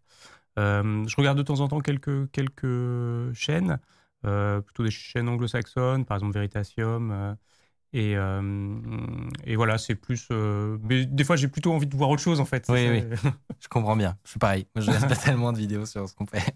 Euh, énorme GG, évidemment, aux, développe- aux développeurs. Et vous aurez le, le lien euh, qui passe pour essayer. Allez vous amuser. Salut Si vous appréciez Underscore, vous pouvez nous aider de ouf en mettant 5 étoiles sur Apple Podcast, en mettant une idée d'invité que vous aimeriez qu'on reçoive. Ça permet de faire euh, remonter Underscore. Voilà. Telle une fusée. Et de retour, j'espère que vous avez euh, attrapé votre, vos chips. J'allais dire votre popcorn. C'est pas la bonne émission. Euh, J'espère que vous êtes bien installés pour cette troisième partie qui va être super cool. Euh, nous, on a mangé des bretzels. Mhm. Non, et plus Il faut sérieusement- pas les mettre là aussi. Mais écoute, euh, maintenant tout le monde sait que tu es fan de bretzel depuis la dernière mission. Si vous ne savez pas de quoi on parle, il faut aller voir la dernière mission. Et, euh, et on a eu euh, une confirmation en régie très étonnante, mais je vais pas vous mentir, qu'il n'y a pas eu de crash. Voilà. Incroyable. Alors, vous, ça vous paraît normal, hein, parce que, évidemment, normalement, c'est normal dans une émission. Mais en fait, euh, il faut savoir que, comme je vous le disais, le, le, c'est un château de cartes, concrètement. Mhm. Et donc, euh, on, a eu, on a détecté un problème hier, qui est qu'on avait des crashs de façon aléatoire sur un des PC. Donc, pour expliquer grossièrement, je reviendrai sur euh, tout le fonctionnement, mais il y a un PC par caméra. Donc, dès que vous voyez une caméra Mhm. euh, qui filme quelque chose, derrière, c'est un PC qui fait tout la- le calcul avec le moteur de jeu, etc., pour euh, faire le, le, le mélange entre le réel et le, et le virtuel. Eh bien, un des, un des ordis euh, passait son temps à, à cracher, on ne sait pas pourquoi. En réalité, on a essayé de remonter la piste comme on sait le faire normalement, et, euh, et on, on tombe finalement sur une erreur de la carte graphique de NVIDIA qui nous dit voilà, c'est DirectX qui, euh, qui refuse, euh, enfin, qui, qui plante le device non available, je crois. Donc, comme si quelqu'un avait débranché la carte. Si quelqu'un qui nous écoute sait d'où vient cette erreur, on ne trouve rien en ligne. Euh, les gens conseillent des trucs, mais c'est très très fumeux. On a fait des tests. Comme l'avantage est que tous les ordis sont sur le- la même configuration, euh, configuration. Donc on a échangé les disques durs, par exemple, histoire de voir est-ce que c'est un problème logiciel ou un problème matériel? Puisque si on change le disque dur entre deux ordis, euh, suivant si l'un ou l'autre bug, on sait d'où vient le problème. Et euh, il semblerait que ce soit un problème logiciel. Donc voilà, mais toujours est-il que euh, on n'a euh, aucune foutue idée de, idée de pourquoi ça, ça plante, et c'est un miracle que ça n'est pas planté. Ça a tenu. Exactement. Je peux raconter cette histoire où, où Mika, donc, qui s'occupe euh, principalement de ces histoires de PC et Ouais. euh, cartes graphiques, etc., est arrivé dans le bureau, autre- dans l'open space. Un autre Mika. Arrivé euh, vers 10, 11 heures en mode euh, C'est bon, je sais, c'est cette carte graphique qui marche pas. En la brandant, vraiment, il avait démonté la carte graphique du PC et tout. Une heure plus tard, c'était pas la carte graphique. Ouais. Voilà. Euh, on a C'était très du- rigolo. On a fait du démontage de, de PC, mais c'est pas grave. C'est pas grave. Au mais non, mais au tout, pire, si tout monde, crache, tout le monde est surpris, tout le monde dit que ça va crash dans deux minutes. Du coup, maintenant que, maintenant que t'en as parlé. on va se prendre le karma. Mais au pire, si ça crache, vous nous entendez toujours. Et puis, ce sera marrant. Voilà. Ah, c'est- d'accord, ok. Ouais. Oui, bah oui, vu que c'est que l'image. Donc, euh, Ça passera au podcast Ouais, oui. Ça? Non, mais franchement, euh, c'est le but de cette émission de toute façon. C'est, euh, on pourrait la renommer On assiste à des crashs en live. et, euh, je et savais même pas qu'il y avait un risque que ça crache pendant l'émission. Et ben, on t'a pas prévenu. On essaie de pas, Non, je le on savais essaie de pas te dire pour pas augmenter ton niveau de stress. Euh, Parce que c'est filmé là en fait. euh, Mathieu, que je t'ai- j'ai pas présenté, qui a rejoint notre plateau évidemment. Comment tu vas, Mathieu? Bah, ça va bien. Tu as passé cette émission dans euh, les coulisses? Et bah, c'était fort intéressant dans la régie. Rien à signaler. Ah non, rien à signaler. euh, tu sais que j'ai remarqué un truc marrant, c'est que quand tu me parles dans mon. Donc, oui, j'ai une oreillette, hein, pour ceux qui ne savaient pas. Mais quand toi, tu me parles dans mon oreillette, et ben, je- tout d'un coup, du coup, j'entends toute la régie un peu. Ah, C'est pas, C'est- pas un peu un problème. c'est un peu un problème. Mais du coup, j'ai de temps en temps des petites. euh, ça parle un peu en régie. des infos sur l'ambiance, ouais. Et en vrai, il y a une ambiance, non? Alors, je, C'est comment un je pense que tu la surestimes, l'ambiance. C'est pas fou, mais c'est. euh, Ah, tiens, essaye de choper cette vidéo euh, Et je peux te dire, ouais, si tu veux te décaler, à mon avis, sur, un peu sur ta Ah. gauche, tant qu'on tant qu'on y sur ma gauche. Ouais, regarde, bah tiens, Non, c'était quoi pas ça. On fait un cadrage. Allez, hop là, cadrage en live. Est-ce que ça vous va en régie Dites dans l'oreillette de Michael. Et moi, je suis un peu jaloux de tes cheveux. Euh, Pourquoi mais alors, tu sais qu'on a une solution. Je vais expliquer Parce pourquoi. ils sont bien sur le fond vert. Exactement, ils sont ultra si bien détourés. Mais oui, mais en fait, c'est le tes brun, je pense, c'est peut-être ça. Sinon, il y en a une solution apportée par Germain, euh, Dr Se Nozman. teindre les cheveux La en casquette. rose. Non, la casquette. D'accord. Ah. Moins marrant. Ah oui. Mais du coup, on aura tous des casquettes. c'est un peu bizarre. Ouais, parce que tu vois, regarde-moi mes Il cheveux. n'y a pas un shampoing spécial fond vert non mais Je suis sûr qu'il y aura un marché. C'est vrai que ça le vas-y, fait pas sur les le autres. shampoing spécial fond vert. et on n'a pas prévu le cas où quelqu'un viendrait avec les cheveux verts, par exemple. Non. C'est vrai que j'envoie des messages aux gens pour dire ne venez pas en vert, mais c'est vrai que les cheveux. euh, Ça c'est marrant comme anecdote, n'empêche. Que on a dû rajouter à notre brief pour les Mm. invités de ne pas venir en vert. Et d'ailleurs, je- j'y pense jamais en première intention. c'est toujours un message supplémentaire aux invités. Ah, au fait, un jour plus tard, faut pas venir en vert. Parce que sinon, ça marche pas. Euh, et ben, je pense qu'on on est parti. Ah, ben, let's go. De quoi vas-tu nous parler aujourd'hui, Mathieu? Je vais commencer par une petite question à nos invités. David Tiffany, est-ce que Jiffy, ça vous dit quelque chose Peut-être qu'on va avoir le logo qui va Des apparaître. idées de génie Alors, Euh, pas celui-là. alors. Oui, Jiffy, oui. Tu connais Jiffy, du coup, Oui. qu'est-ce que fait Jiffy? Euh, eh ben, tu peux trouver des gifs. Exactement. C'est un mot- Bah non, mais c'est Non ça. mais c'est non mais c'est pas si connu que ça. Enfin, Bah oui, oui. Bon, bref, c'est un, service de partage de GIFs, un, un moteur de recherche de GIFs. On peut même voir peut-être le, le top euh, des GIFs partagés sur Jiffy euh, en 2021. Je crois que le top 1, c'est euh, c'est un GIF de The Office. Si, D'accord. euh, Oui, le God no, please. euh, Non, celui-là. suis- J'ai un doute. Faut- C'est je crois que c'est tout en bas. Alors ça, c'est c'est les- c'est ceux qui sont le plus utilisés. Sérieux? Ah, c'est non, celui-là. d'accord. C'est le boudeur. D'accord, j'aurais pas précisé. C'est c'est bien The Office, non? Je dis, je dis des bêtises ou... Bah oui, oui, Non, oui. si, c'est ça. J'aurais pas C'est le en 2021. Bon. Nous sommes en 2022. Ouais. Tout, peut- tout peut évolue. évoluer. Bref, Jiffy a un site web assez banal, euh, probablement pas très profitable, ce genre de, de site qui fait des grosses levées de fonds, mais on sait pas trop euh, comment euh, ils vont survivre et, et se monétiser. Euh, vous avez sans doute jamais vu de pub dans les gifs. Et pourtant, qu'est-ce qu'il y a? Non, effectivement. C'est une bonne c'est- idée. Non, mais, alors c'est une bonne idée, on, on verra. Et pourtant, Jiffy a été racheté par Facebook en 2020. Et Facebook n'est pas vraiment connu pour être un, un grand philanthrope. C'est un peu, tout le monde s'est dit, tiens, pourquoi Facebook euh, rachète euh, Jiffy Pour aller striker Twitter. Non, Alors- c'est pas ça, c'est un Ah, copyright strike sur peut-être. Twitter. Peut-être. Euh, en tout cas, Facebook, ils sont connus pour avoir fait des bons rachats quand même. Ils ont Mhm. racheté Instagram, ils ont racheté euh, WhatsApp. Dans des époques où, euh, je sais pas si vous vous souvenez, Instagram, mais euh, c'était assez peu connu Ouais, quand ils l'ont racheté. Ils l'ont vraiment, si cher que ça. ils l'ont racheté très peu cher. WhatsApp un peu plus pour le coup. Et les gens pariaient pas sur euh, un buzz de fou. Donc énorme Ouais. pif. Ouais, ouais, franchement, euh, ils se sont plutôt bien, euh, bien démerdés. Et là, ils rachètent une, une boîte de gifs. euh, en plus, en 2020, euh, la mode est un peu passée. non, mais c'est vrai. Et je vais vous raconter une théorie fascinante, mais assez plausible, et en même temps qui fait euh, un petit peu bader. Enfin, vous me direz ce que, ce que vous en pensez. Et il semblerait qu'elle soit assez crédible parce que l'autorité de la concurrence vient de remettre en cause ce rachat et demande tout simplement euh, à Facebook de revendre Jiffy. Euh, demande, ordonne. C'est une, Hmm. une ordonnance de l'autorité de la concurrence. Je reviens un peu en arrière. Donc, pour rappel, Jiffy, ça a été créé euh, en 2013, à un moment où Tumblr avait un peu remis au goût du jour le GIF après les années euh, 90, je dirais. Euh, C'était un peu le leader de son secteur avec un, un concurrent qui s'appelle Tenor, qui, pareil, a intégré à pas mal de réseaux sociaux. C'est un petit peu le duopole du GIF. C'est très bizarre de dire ça, mais ils ont une base de données de 10 milliards de GIFs. Euh, c'est une des premières applications à avoir intégré Messenger en 2015. Et donc c'est là en fait qu'ils ont pris beaucoup d'ampleur parce que beaucoup de GIFs sont échangés euh, sur Messenger et ça a rendu le service euh, très populaire. 700 millions d'utilisateurs et évidemment comme tu le disais, ils ont une API et cette API est intégrée à Twitter, euh, Slack, Instagram, Facebook, enfin tous les plus gros réseaux sociaux intègrent euh, Jiffy aujourd'hui. Alors qu'est-ce qui s'est passé? En 2020 donc Facebook rachète Jiffy pour 400 millions de dollars et je reviendrai sur euh, les, raisons de cette, euh, ce rachat un petit peu plus tard mais juste avant, en fait les GAFA ont dans les 20 dernières années, ont plutôt l'habitude de racheter des boîtes et ils se soucient pas trop des, des problèmes de concurrence et les autorités de la concurrence ne disent pas grand-chose. Mm. Euh, ça a un petit peu changé après, mais en 20 ans, voilà, j'ai noté, euh, Google, Amazon, Apple, Facebook ont racheté plus de 1000 entreprises. Rien n'a été bloqué. Il y a même 97% qui n'ont même pas été évalués par un, un régulateur quelconque. Et c'est ce qui s'est passé dans un premier temps euh, pour Jiffy, le régulateur américain, la FTC, n'a pas bougé, euh, n'a absolument euh, rien dit. Et alors j'ai un peu creusé. Et en fait, il y a une raison à ça. C'est qu'ils ont une technique assez courante, pas pour tous les rachats, mais pour beaucoup de rachats, pour éviter de déclarer le rachat à la commission, euh, à la FTC. En fait, la méthode, c'est qu'ils vont verser la boîte qui se fait racheter, donc dans le cas Jiffy, verse des dividendes aux actionnaires de la boîte avant le rachat. Hmm. Mécaniquement, ça fait baisser la valeur euh, de l'entreprise. Et si, si, si, euh, pour ce rachat, c'est euh, worth, on va dire, c'est ça, vaut, ça vaut le coup, et ben ça fait passer en dessous des seuils. euh, Il y a forcément des seuils, il y a des déclarations, et t'as pas à le déclarer à la Mhm. FTC, et comme ça, ils déclarent rien. C'est Ah, exactement habile. ce qu'ils ont fait. Ah, c'est très habile. J'ai découvert cette méthode, j'ai fait Ah, les petits filous. Je sais pas, euh, par exemple, sur WhatsApp, tu peux pas le faire, les montants sont trop grands, Ouais. mais, mais apparemment, pour Jiffy, ça, ça a marché.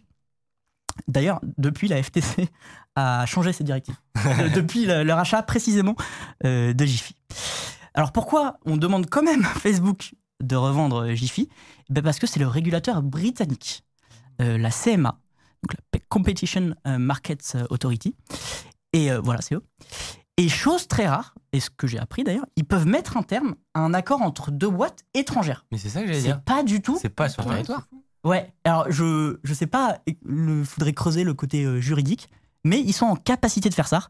Capacité de faire ça, pardon. C'est assez rare, mais là ils l'ont fait parce qu'ils ont estimé que, alors je vais citer, ce rachat peut nuire à la concurrence entre les plateformes de médias sociaux et éliminerait un challenger potentiel sur le marché de la publicité en ligne, dominé par Facebook, et- Facebook pardon, et Google. En fait, le risque derrière ça, c'est que tu le disais un petit peu en intro, euh, que Facebook ferme l'API euh, de Jiffy à ses concurrents. Par exemple, à Twitter, euh, Snapchat, euh, et, et que ça soit qu'il conserve Jiffy que pour lui. Et donc, le régulateur britannique dit ça nuit aux consommateurs Mhm. britanniques. Donc, c'est peut-être comme ça qu'ils peuvent le faire, mais c'est quand même euh, assez couillu. Euh, et donc, on vous demande, on vous ordonne de revendre Jiffy. C'est quand même fou. Ouais, Enfin, ils l'ont acheté 400 millions. hein. Ouais. Donc, pas le petit achat. et hein. il faut qu'ils trouvent une entreprise Ouais. qui serait intéressée par Jiffy. Je sais pas euh, comment ça va se passer. C'est arrivé ces derniers jours-là. C'est comme ça que j'ai appris cette histoire. Et donc, cette décision vient d'être confirmée, je l'ai dit il y a quelques jours, après un recours de Facebook, donc ça a pris un peu de temps. Et ça risque un peu d'ailleurs de faire jurisprudence euh, dans le rachat de boîtes par les GAFA, parce qu'avant, euh, ils se souciaient un peu de rien, ils étaient en mode euh, pas de souci, on rachète tout, Mm. tout ce qu'on veut. D'ailleurs, Facebook a une politique très agressive sur les rachats. Euh, dès qu'ils veulent développer une technologie, souvent ils, ils regardent si elle existe, ils la Et c'est ouais. assez logique. Et je sais qu'ils le font dans le métaverse en ce moment. Ils veulent euh, développer ça à fond. Ils rachètent à balles de société. Euh, D'ailleurs, donc, tu dis Facebook, mais c'est Meta. hein, Oui, c'est donc, Meta. euh, Ah oui. euh, j'ai pris, j'ai pris le parti de dire euh, Facebook. vous me pardonnerez.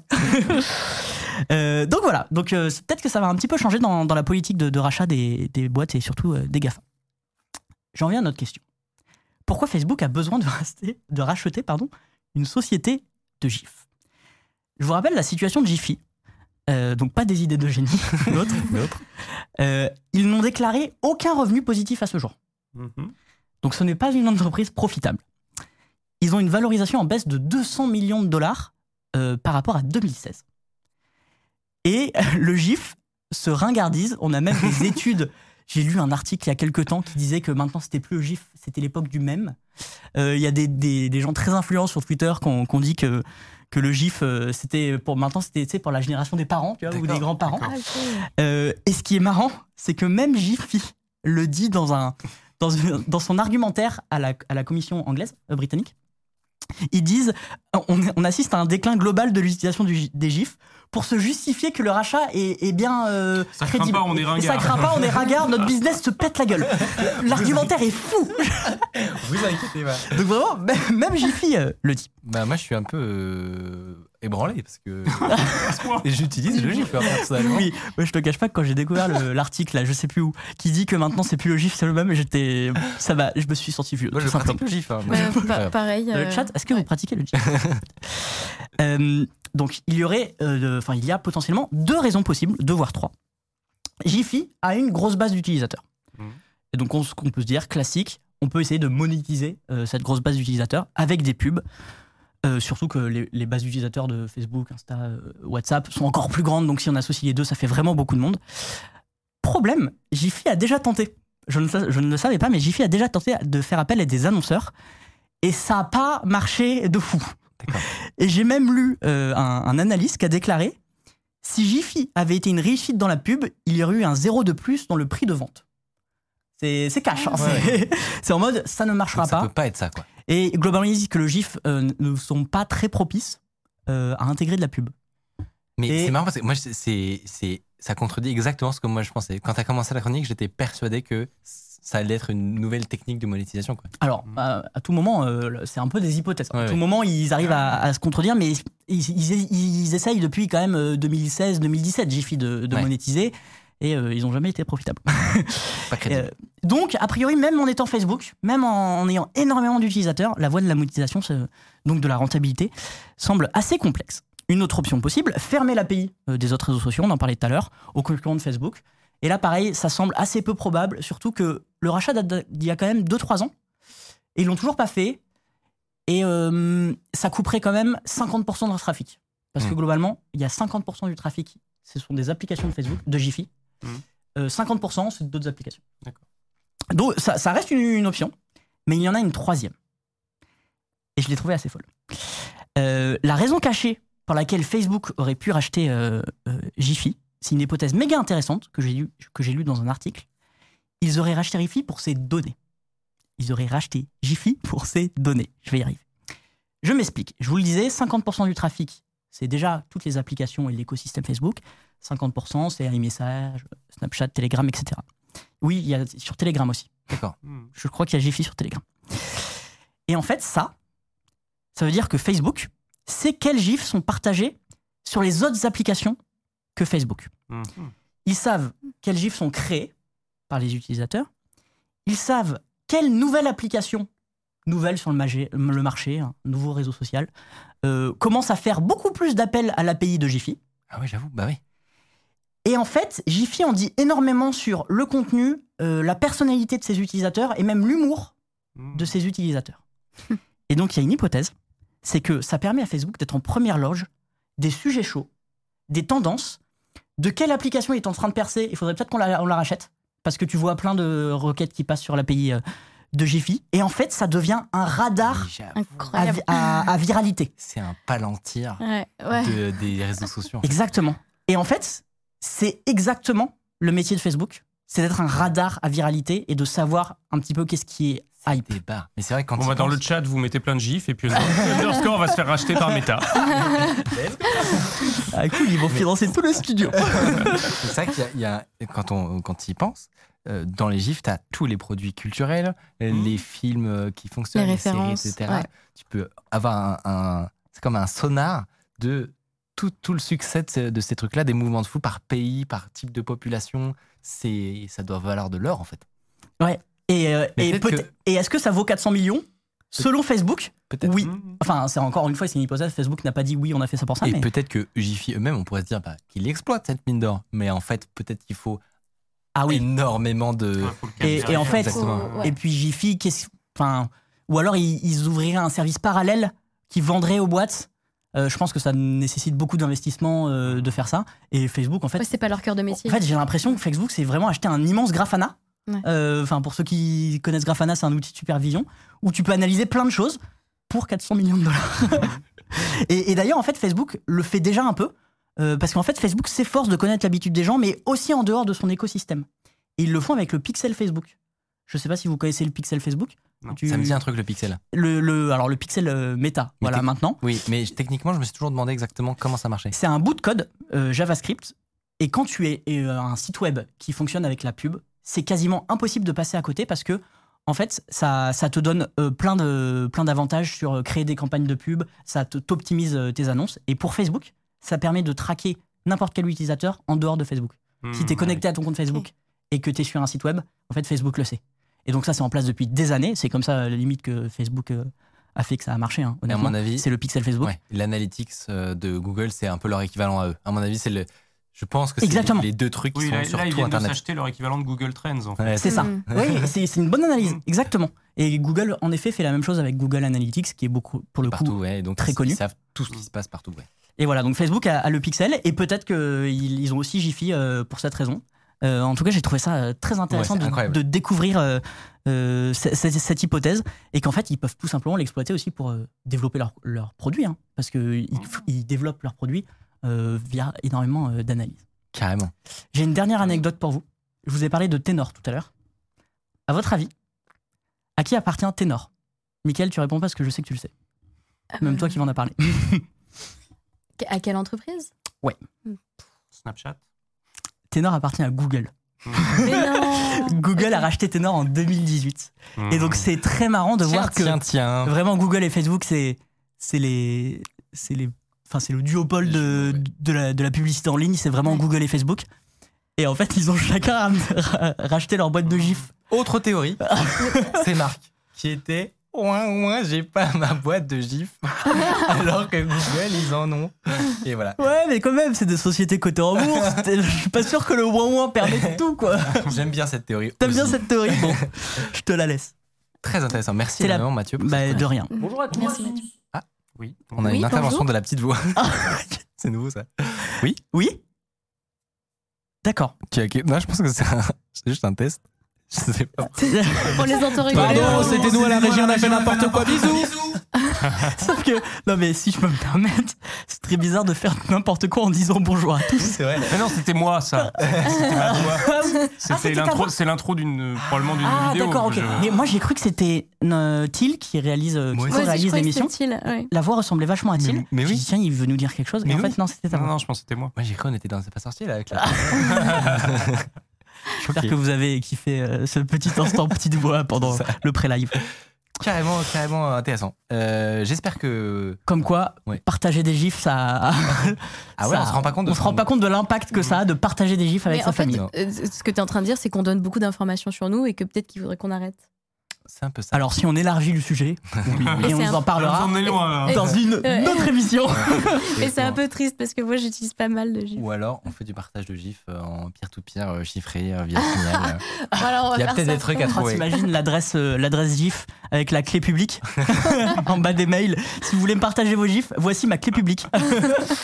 C'est vrai qu'il y a, il y a toujours ce. cette- je pense que ça, ça existe du. Enfin, je crois que ça existe des, du, un des systèmes de fichiers qui sont en peer-to-peer.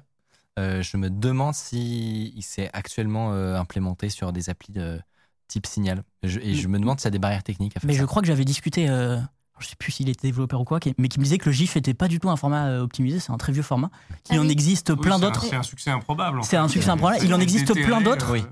qui bien mieux fonctionnent bien mieux, mais sauf que, en fait, euh, vu qu'ils n'ont pas de succès, personne ne les intègre. Mais euh, qu'en fait, le GIF, c'est très très chiant à gérer Ouais. sur les pages web. euh. Oui. Je crois que Facebook, d'ailleurs, a même fait. euh, En effet.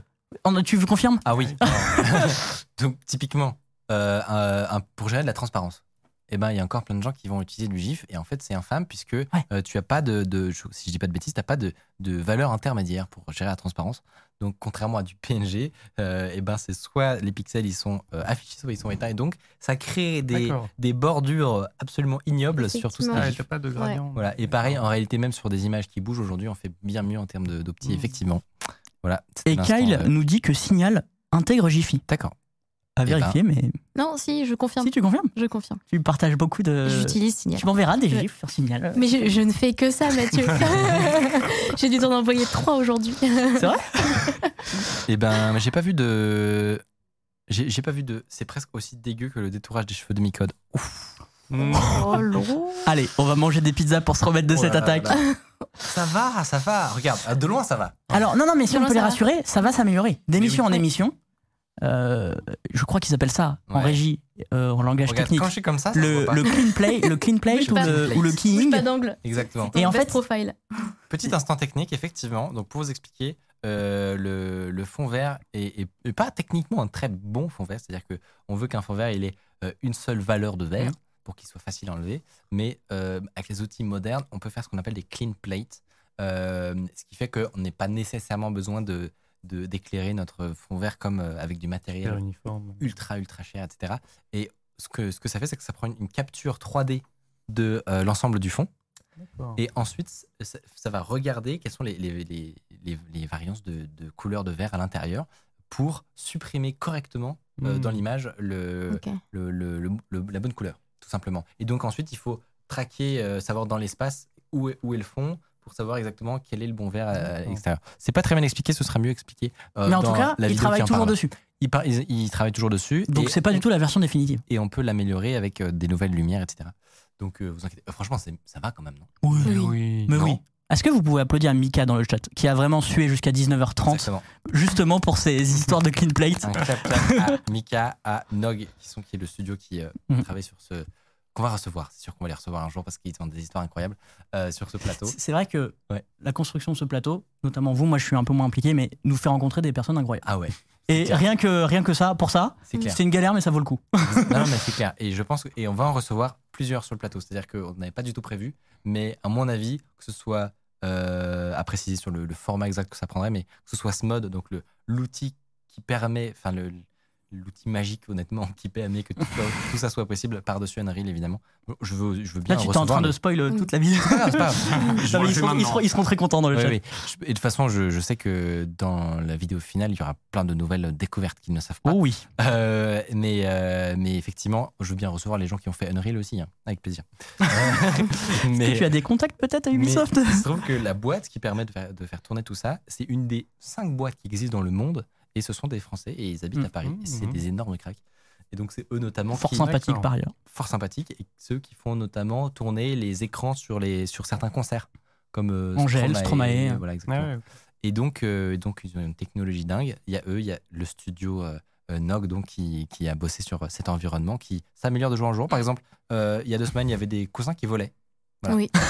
Et Ah ouais. Mais ça s'était pas trop vu. Hein. Non, ça, Enfin, c'est en arrière-plan. Donc, je, crois, euh, je crois pas que les gens ils l'ont détecté, mais effectivement, il y a. et ce qui est marrant, c'est que lui le détecte très rapidement Oui. par contre. C'est ça, lui, Minute moi- 2 du live, oh, il y a des coussins qui volent. Catastrophe. Il, regarde que ça, je pense. Effectivement. Et donc, euh, et donc voilà, bravo à tous ces gens qui ont beaucoup sué. Et nous, on se retrouve la semaine prochaine pour euh, peut-être encore de nouvelles améliorations, de nouveaux sujets. Dans de deux semaines, si je peux me Dans- permettre. oui, pardon, j'ai dit la semaine prochaine. Hmm. Et ben, je me fais tirer les oreilles. et c'est normal. Et, euh, et donc, dans deux semaines, on aura de nouveaux invités, toujours et encore passionnants. Euh, merci à vous d'être venus. Euh, Merci Merci pour l'invitation, c'est un vous, Cette plaisir. émission euh, serait bien moins intéressante. Donc, euh, c'était méga cool. Je pense que tout le monde aura apprécié. Je sais que c'était d'avance. Alors nous, on fait plein d'émissions avec plein de gens, mais on a senti sur celle-là qu'il y avait une attente particulière. Il y avait une attente particulière. Tu- Il y a, il y a un, un mystère quand même autour de, de euh, la paix de, de toi, parce que tu t'en dis pas beaucoup, mine de rien. C'est sur- vrai, non, non, j'ai pas de, j'ai pas le temps d'avoir une présence en dehors de, de C'est la bien chaîne, compréhensible. euh, J'espère que tu as apprécié en tout cas le C'était un vrai plaisir, absolument. Trop bien. Et bah écoutez, retrouvez tout ça sur la chaîne YouTube euh, en, en format vidéo si vous avez malheureusement raté des bouts de l'émission. Et puis, euh, et puis on, se, dit- on se dit pardon, à très bientôt.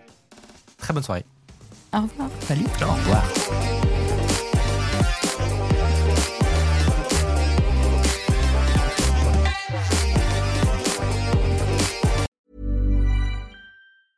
Even when we're on a budget, we still deserve nice things.